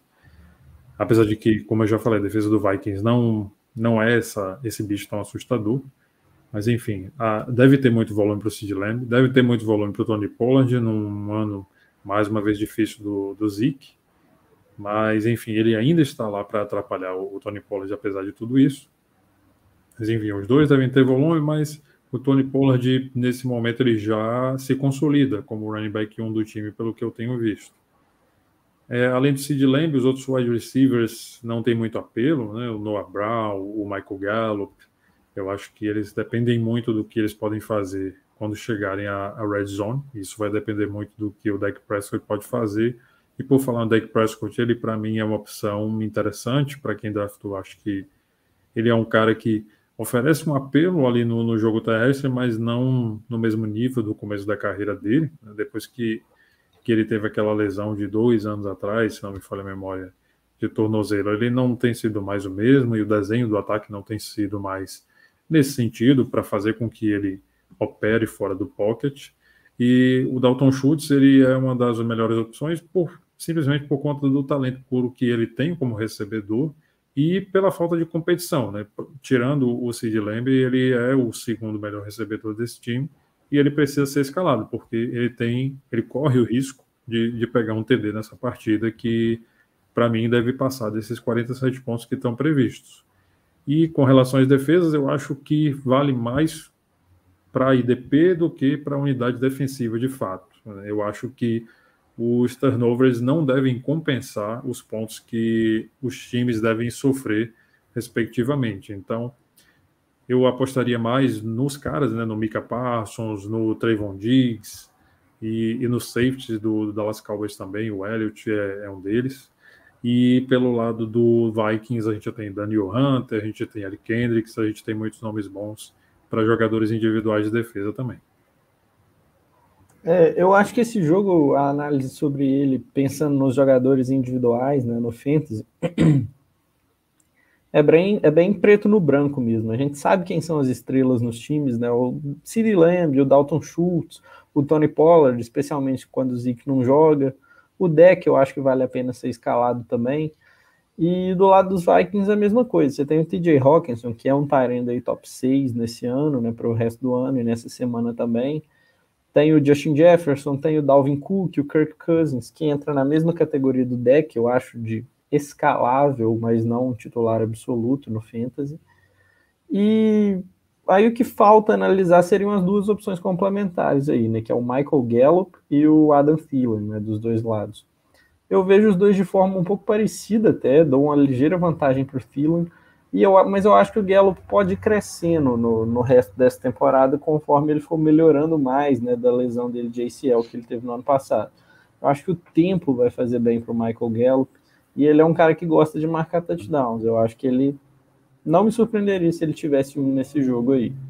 Thielen é outro também, um candidato sempre muito forte a marcar touchdowns. Eu acho que você tem que ficar atento. Sobre esse jogo, então, era mais isso que eu queria falar realmente. Eu acho que o Rui cobriu muito bem. Para o próximo, então, é o Bengals at Steelers, né? O jogo é em Pittsburgh, entre os rivais de divisão aí. O Cincinnati é favorito por quatro pontos no over-under baixo de 41. Curiosamente, eu acho que esse over-under foi até mais baixo do que eu esperava. Eu acho que apostaria no over. Mas, enfim, qual que é a sua análise desse jogo aí? É, é outro daqueles jogos imprevisíveis, né? É, é um over muito baixo, considerando que você tem Joe Burrow em campo. Né? Se você tem Joe Burrow, você não, não vai imaginar que o jogo seja tão baixo assim, mesmo que ele não conte com Jamar Chase, né? Por falar em wide receivers de LSU, mas a gente já falou demais de, de LSU nessa live. Enfim, eu acho que 41 pontos é pouco, a menos que o Pittsburgh Steelers simplesmente não consiga fazer nada nesse jogo. Mas esse ataque tem melhorado levemente né, ao longo dessa temporada. O, o Kenny Pickett ele vem ganhando um pouco de confiança, o Najee Harris vem trabalhando um pouco mais, só que agora com o timeshare com Jalen Warren, e, e, o time começou a ajustar suas peças e depois da trade deadline o desenho é outro, né? O time não contava muito com Chase Claypool e agora nessa ausência dele que saiu para Chicago, o Pat Frymouth ele cresce um pouco mais e eles têm também o George Pickens junto com o John T. Johnson. Então, assim, temos um corpo de, de recebedores definido para os Steelers daqui para frente. Né? T. Johnson como principal, George Pickens como um bom posto e o Pat Frymouth ocupando muito bem ali a, a posição de Z e, e, slot e alternando isso com o George Pickens. É, é um corpo de recebedores muito interessante e o Kenny Pickett tem peças para trabalhar. Nesse sentido, eu acho que os Steelers conseguem produzir um pouco mais com o ataque, até porque é, reforços na defesa também ajudam o ataque de certa forma, né? dão mais snaps para você no ataque. Quando você tem um TJ Watt de volta para o time, você faz com que a defesa, em primeiro lugar, consiga parar o ataque adversário mais rápido e mais frequentemente, e em segundo, em segundo momento, fazer com que o ataque do seu time esteja mais presente em campo. Essa é a minha esperança com relação aos Steelers, fazer com que esse jogo seja mais do que um jogo de apenas 41 pontos né, e que seja mais brigado. E por ser um jogo de divisão também, né, um jogo de divisão, como eu já falei antes, ele muda um pouco a forma como a gente analisa as coisas, não é tanto preto no branco assim. Então a gente acredita que os Steelers e o Bengals vão trabalhar muito no jogo mental e alguma coisa no talento também, que é o, o, principal do jogo, mas tem muito mental nesse jogo de xadrez que a gente sabe que é a NFL. Nesse sentido, eu escalaria Pat Fryman com certeza, eu escalaria Deontay Johnson com certeza, é, o George Pickens, uma opção ali mais distante para flex, alguma coisa assim, com torcida para um TD, o, o Najee Harris ele é escalável porque a gente investiu muito nele, seja por draft, seja por troca ao longo da temporada. A gente não, não tem muito para onde correr, a menos que a gente seja realmente um super time que conseguiu trazer o Najee Harris como running back 3 por troca ou alguma coisa assim. Eu acho muito improvável. Nesse cenário, a gente tem que colocar o cara para jogo porque a gente fez um investimento. Né? E o Jalen Warren, ele é um cara interessante também por conta desse timeshare que vem acontecendo, mas não é um cara de teto nesse jogo. Eu acho que ele é um cara para ligas mais profundas, né? E o Kenny Pickett fora de consideração. Eu não, não teria ele como titular, nem teria ele como superflex nesse momento. Mas se ele conseguir entregar alguma coisa, vai ser mais para o jogo real e fazer com que os outros jogadores de habilidade sejam opções melhores do que, de fato, um, um jogador para fantasy. Né? Do outro lado, a gente tem nomes mais interessantes né? no, no absoluto. Né? O Joe Burrow ele é escalável sempre, toda rodada, a gente sempre tem que contar com o jogo grande dele. Pode ser que não aconteça, mas enfim. Esse é um jogo de divisão e apesar de termos TJ Watt do outro lado e Alex Highsmith, tanta gente boa na defesa dos Steelers, e Minka Fitzpatrick e, e tanta gente boa também na secundária, a gente não pode deixar de escalar o Joe Burrow, a menos que a gente tenha um Patrick Mahomes, que a gente tenha um Josh Allen, que mais uma vez é improvável que alguém tenha um desses caras junto com o Joe Burrow no seu time. Então ele é um titular inquestionável, partindo desse pressuposto. É, T. Higgins é o principal recebedor do time, na ausência do Jamar Chase, que ainda se recupera de lesão, então ele é escalação obrigatória. O Tyler Boyd é uma opção interessante também, porque ele é o, o, oposto e ele pode atuar no slot também, é um recebedor muito versátil, a gente tem que pôr para jogo se a gente tiver é, poucas opções nessa semana 11. O Hayden Hurst, que, que, é um dos caras que eu gosto desde que jogava lá em Atlanta com o Matt Ryan, pode ser acionado também por conta dessa questão da ausência do Jamar Chase. E o John Mixon também, escalação incontestável. Vai ter um jogo difícil, mas é um cara que tem contribuído no jogo aéreo também. Então a gente não tem muito para onde correr, a gente tem que pôr para jogo. O kicker, Evan McPherson, também é, é uma opção interessante para a gente pôr nesse jogo. É, é, um dos melhores kickers da liga. Né? Ele é segundanista, se não me falha a memória, então assim, começou muito bem. Então a tendência dele é, é de ter uma carreira longa e muito boa, jogando aí pelos Bengals. A menos que comece a errar, mas enfim, não, não entra em questão essa, essa situação agora. Ele tem sido um bom jogador. E em termos de defesas, eu acho que o, a defesa dos Steelers pode ser interessante naquela, naquela continha que eu costumo fazer, né? Do saldo de turnovers e, e pontuação, o que, que eles podem fazer. É, é uma defesa muito talentosa para eu desconsiderar, mas eu só escalo realmente na questão do stream, não como uma defesa draftada. Se eu tiver opção melhor, eu coloco, porque a, a, a, o ataque do, do Bengals pode fazer uma pontuação que acabe minando esse saldo de turnovers aí dos Steelers. Acho que está no mudo, Brito. Realmente estava. É, no ataque dos Bengals, é, eu queria fazer minha aposta, né? Uma das minhas apostas aqui para a semana 11, que é o Tyler Boyd. Eu vejo um jogo grande nele e é porque isso é baseado, eu acho, no fato de eu gostar muito do Joe Burrow e prever um jogo grande do Burrow e achar que o T. Higgins ele não vai ser isso tudo na ausência do Jamar Chase. Eu acho que o Higgins ele é melhor quando ele tem o, o, o Jamar Chase do outro lado atraindo cobertura, né? Eu acho que a pontuação dele sem o Chase indicou isso pra gente, que ele realmente não virou a pontuação do Chase igual esperavam. Baseado nisso, eu confio muito no Tyler Boyd para essa semana. De resto, né, no time dos Bengals, Higgins ainda é um wide receiver 1 para semana, o Mixon, obviamente, um running back 1 também, e o Hurst eu acho uma opção de stream interessante. Na ausência dos Chase, né, pode ter mais target sobrando, então acho que o Hurst fica interessante sim. Pensando no lado dos Steelers, né, o Leonardo Carneiro fez essa pergunta aqui pra gente. Kenny Pickett ou Derek Carr para essa semana? Garoto está lançando bem e possui jogo corrido. Carr pega a boa defesa de Denver. Exatamente. A gente falou né, da defesa de Denver aqui, que é a melhor contra o passe. E agora falando sobre os estilos. O que, que você acha, Rui? É, cara, apesar de não gostar de qualquer uma dessas duas opções, eu acho que quem tem mais teto aí é o Kenny Pickett. Né? O, o Denver Broncos ele limita muito o ataque adversário de maneira geral, mas começando pelo quarterback. Né? Eu acho que o Derek Carr vai ter um jogo muito difícil contra essa defesa dos Broncos, que se deu ao luxo de trocar o, Bradley Chubb, que era um dos seus principais pass rushers, ou seja, é uma defesa tão boa que ela confia passar um, um jogador talentoso para frente. E, e, o Kenny Pickett, como ele traz esse piso interessante, eu analiso quarterbacks dessa forma, traz um, um, piso interessante de jogo corrido, e num jogo que deve ser disputado, eu acho que o Pickett entre esses dois é a opção menos pior. Não posso dizer que é a opção melhor, mas a menos pior. Eu escolheria o calor Kenny Pickett. É, deve ser uma liga realmente muito, muito cheia, né? muito profunda, uhum. porque essa, eu também não, não sou muito fã de nenhuma das duas opções de stream. Acho aí que bem equilibrado na minha visão, eu acho que seguir seu coração mesmo. Porque são bem equilibradas todas as duas. A defesa dos Bengals também não é de se jogar fora, né? Pois é. Bom, continuando então, né, no que eu ia falar sobre os Steelers, é, Najee Harris está perdendo um pouquinho de espaço para o Jalen Warren. Eu acho que isso é uma coisa que a gente tem que se atentar. No último jogo ele jogou 60% dos snaps redondo, longe dos 70 e poucos que ele costumava jogar. Então, ficar atento com isso aí. Mas, independente disso, é igual o Rui falou: se você tem Najee Harris, você tem que escalar ele de titular.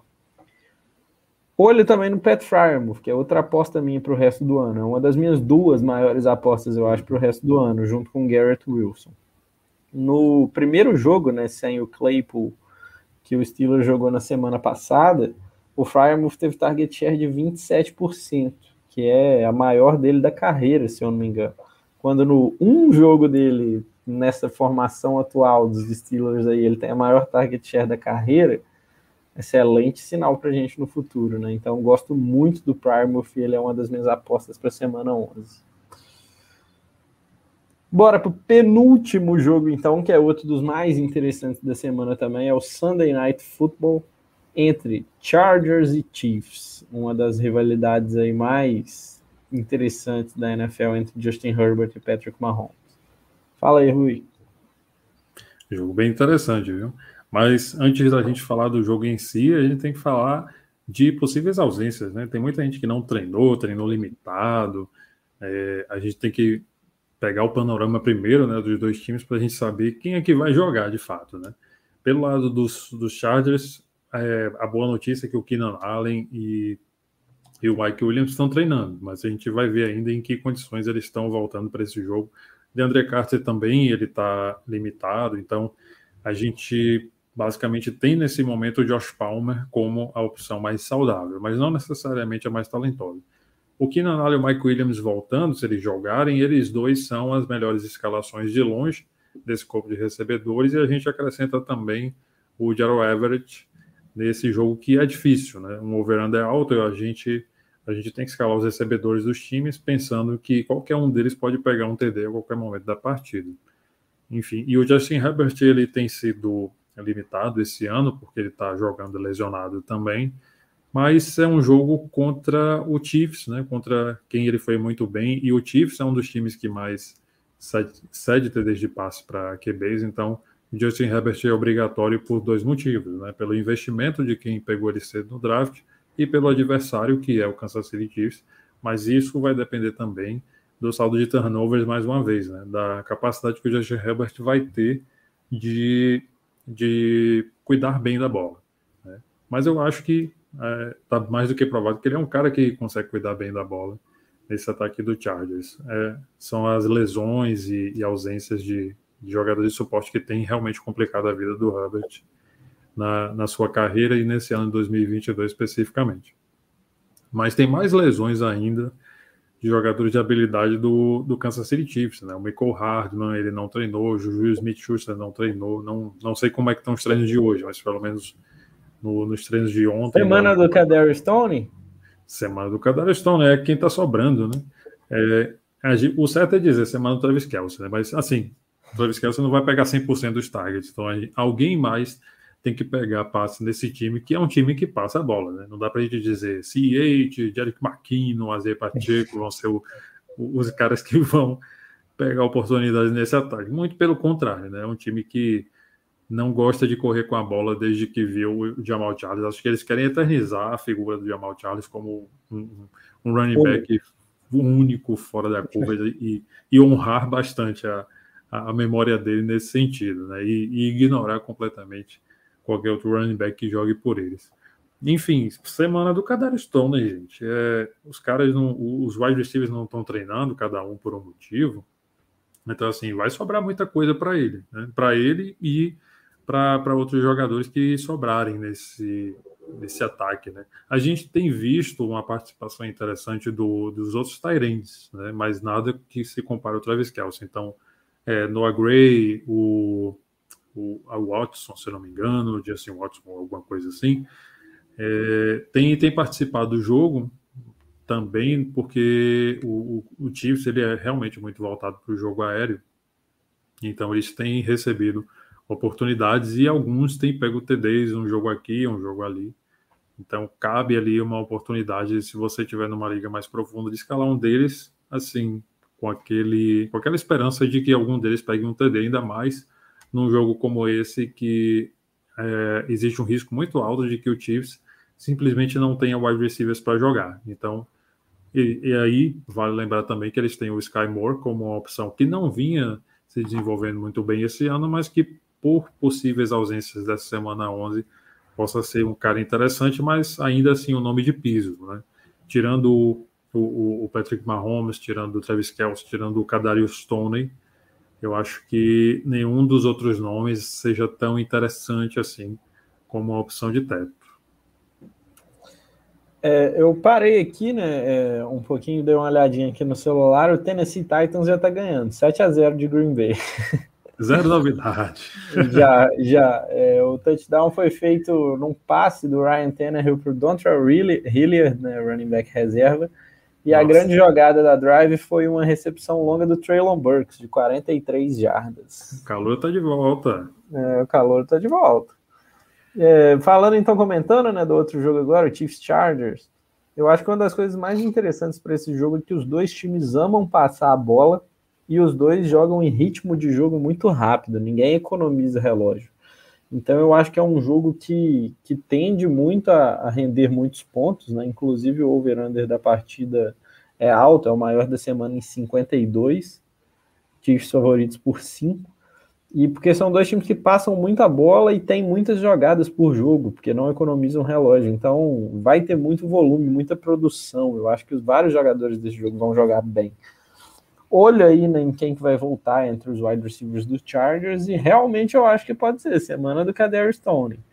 Se ele faz um jogão essa semana aí, talvez ele ganhe até a titularidade de vez nos Chiefs e aí isso é o limite.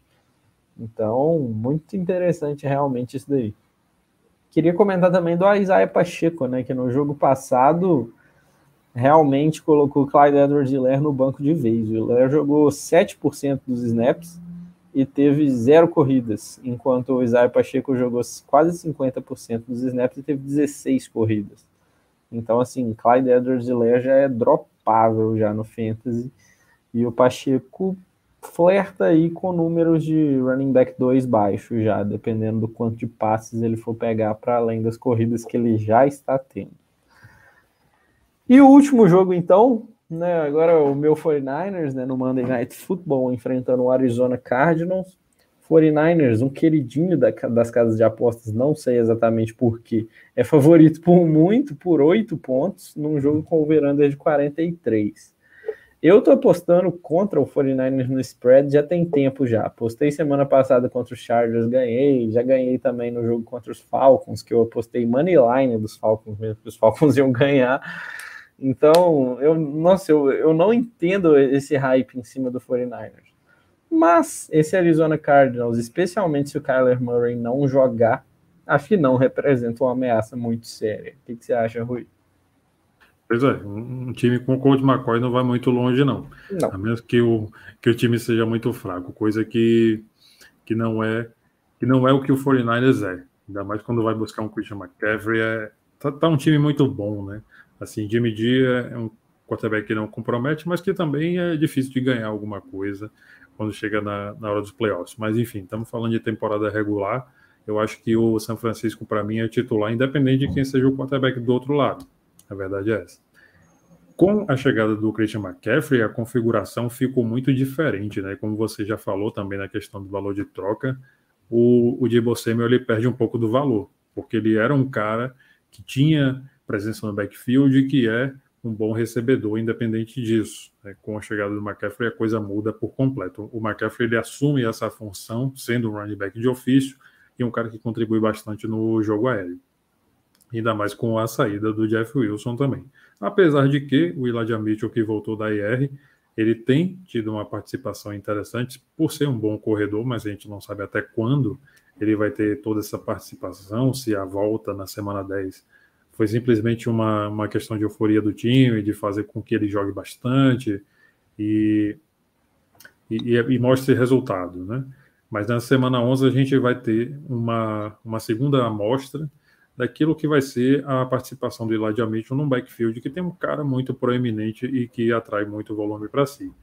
Mas ao mesmo tempo a gente tem que lembrar que o ataque do 49ers ele é muito baseado em corridas. Então, se o time correr muito, se ele tiver muito script positivo, que para mim é o que deve acontecer nessa partida, mesmo que o Kyler Murray jogue, vão sobrar corridas para os dois, né? Vão sobrar corridas para o Christian McCaffrey, vão sobrar para o Elijah Mitchell também. Por isso que eu considero os dois escaláveis nessa semana.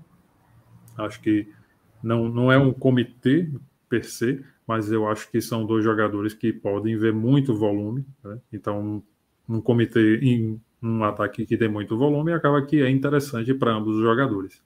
E o Brandon Ayuk foi um cara que se firmou né, nesse desenho, nessa mudança de configuração, porque ele consolidou a sua posição como um, um recebedor primário nesse time que não tem uma segunda função, né, que é o caso do Debo Samuel, que ele perdeu um pouco do, do piso que ele tinha. Agora ele tem um teto limitado. Né? Já o Brandon Ayuk, ele é um recebedor de ofício e passa a ser um cara sempre enxergado pelo Jimmy Garoppolo, ainda mais num ano em que a gente não vê o George Kittle ter uma proeminência é, consistente como recebedor. Né? Ele tem sido um excelente bloqueador, como ele vem sendo desde o início da carreira, mas ele não tem tido o mesmo apelo enquanto recebedor. Então, ele foi uma, um investimento muito grande por nós, como como manager de fantasy, então a gente tem que pôr ele para jogo a menos que a gente tenha alguém melhor. É mais um daqueles cenários que são improváveis da gente ter no nosso roster. Então a gente vai pôr ele para jogo e torcer bastante. É o que a gente pode fazer nesse jogo. Mas ele sempre vai ter um, uma proeminência quando chegar na red zone. Então pode ser que as coisas deem certo para ele quando chegar a hora certa. Né? E o Jimmy G é uma opção ali super flex, QB2, alguma coisa assim. Pode ser que ele é, belisque uma vaga ali no top 12 na semana, mas a gente sabe que é mais improvável do que provável. Né? Mas ele deve fazer, no mínimo, é, uma boa gerência de jogo para que os jogadores de habilidade consigam prosperar.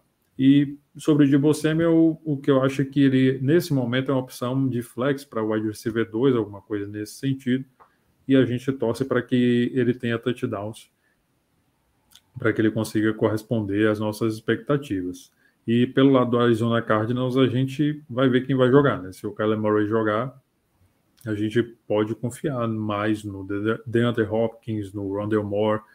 O James Conner ele se consolida como o running back principal do time, que dispensou o Wendell Benjamin, dando um sinal muito claro de que o James Conner, no mínimo, está saudável e que deve assumir com propriedade né, esse backfield e ter muitas corridas e ter alvos também. Só que tendo o coach McCoy no lugar do Kyler Murray não é muito interessante para ele. Ainda mais num jogo difícil contra uma das defesas mais difíceis contra a qual escalar um jogador de qualquer posição, mas principalmente quarterback e running back. É um jogo difícil para o Conner, que é um cara que a gente já pode ter opções mais interessantes no, no nosso elenco para escalar, mas a maioria não deve ter uma opção, então o Conner seria uma opção de flex ali com algum apelo para anotar um TD, caso o Cardinals consiga mover as correntes e chegar ali na red zone e dar uma oportunidade de goal line para ele. Muito improvável, mas quem tem James Conner provavelmente vai ter que pôr ele para jogo, a verdade é essa. Sem o Zach Kurtz, né, é, o Rondell Moore ele ganha muito destaque, ele ganha muito, muito, muita participação, mesmo jogando oposto a, ao DeAndre Hopkins. Então, esses dois wide receivers eles vão ter um piso em PPR, e já no standard a gente vai rezar para que eles consigam um TD para melhorar sua pontuação. Mas, enfim, eles se tornam muito atrativos, né? O Hopkins ele é uma, uma escalação obrigatória, porque não tem como o time deixar de passar a bola para ele. Mas o Rondell Moore, que seria esse segundo recebedor, ou terceiro com a presença do Zach Ertz, na ausência do Tyrande, né, pelo resto da temporada, ele se torna uma opção de apelo interessante porque o script faz com que o Arizona Cardinals tenha que passar muito a bola e, sobretudo, se jogar com o coach McCoy, que não tem o mesmo apelo de jogo terrestre do Kyler Murray. Né? E falta aqui que no Arizona Cardinals o Mike Preta não jogou a semana passada, não sei com, qual o status dele para essa semana. E pelo lado do 49ers, o Robbie Gold é uma das opções mais seguras há muitos anos. Então não muda isso esse nesse, nessa semana 11. Ele deve ter alguns extra points vindos de touchdowns do time do 49ers, que vai anotar touchdowns, eu não tenho dúvida disso. Ainda mais no jogo de prime time, no México e tudo mais. E no estádio Azteca, onde a bola deve voar mais, né? Eu acho que lá no, no México, com um pouco mais de altitude, eu acho que a bola deve voar um pouco mais e melhorar até a chance de field goal para o Robbie Gold também. Bacana mesmo isso que você lembrou. O jogo é no México, é verdade. Eu tinha esquecido disso, né? Isso vai ser bacana para a gente assistir na segunda-feira e reparar. Sobre o que você falou, eu acho que eu concordo com a maioria. Eu acho que eu queria destacar, na verdade, que eu confio ainda no James Conner, baseado em puro volume mesmo, né? No jogo passado ele teve 95% dos snaps.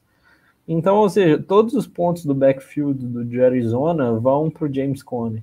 E um backfield ruim de NFL em média marca aí uns 15 pontos para posição de running back por jogo. Se o Conner pegar tudo isso, eu acho que ele pode acabar tendo um joguinho bom ainda.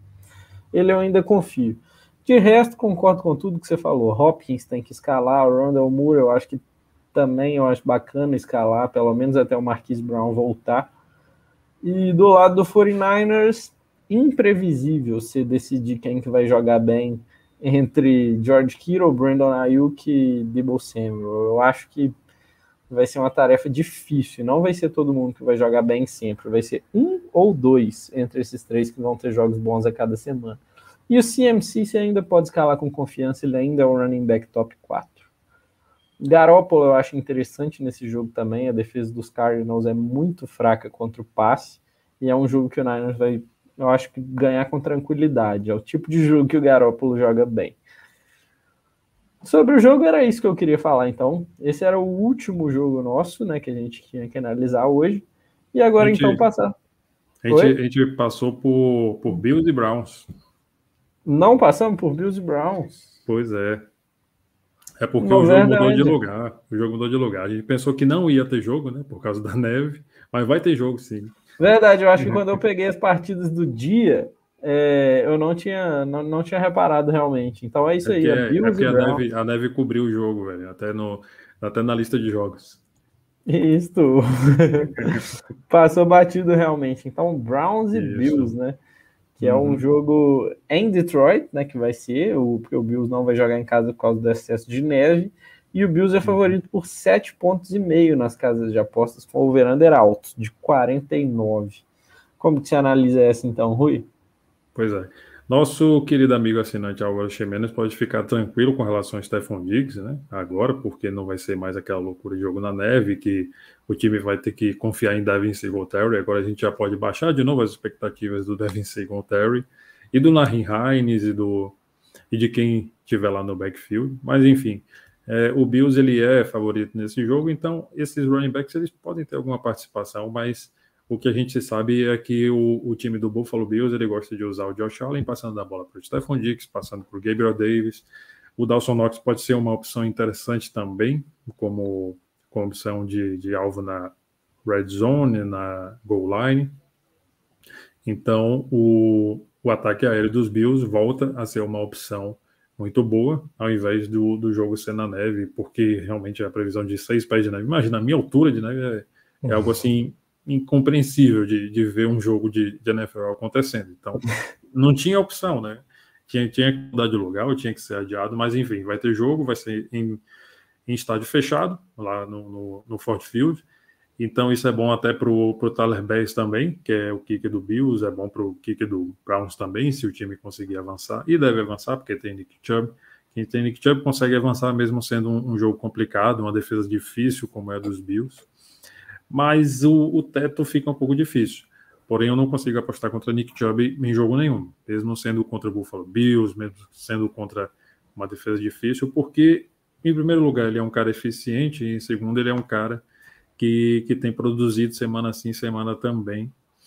Então, eu não tenho como tirar ele de jogo, até pelo investimento que a gente faz, um, uma escolha de primeira ou de segunda rodada.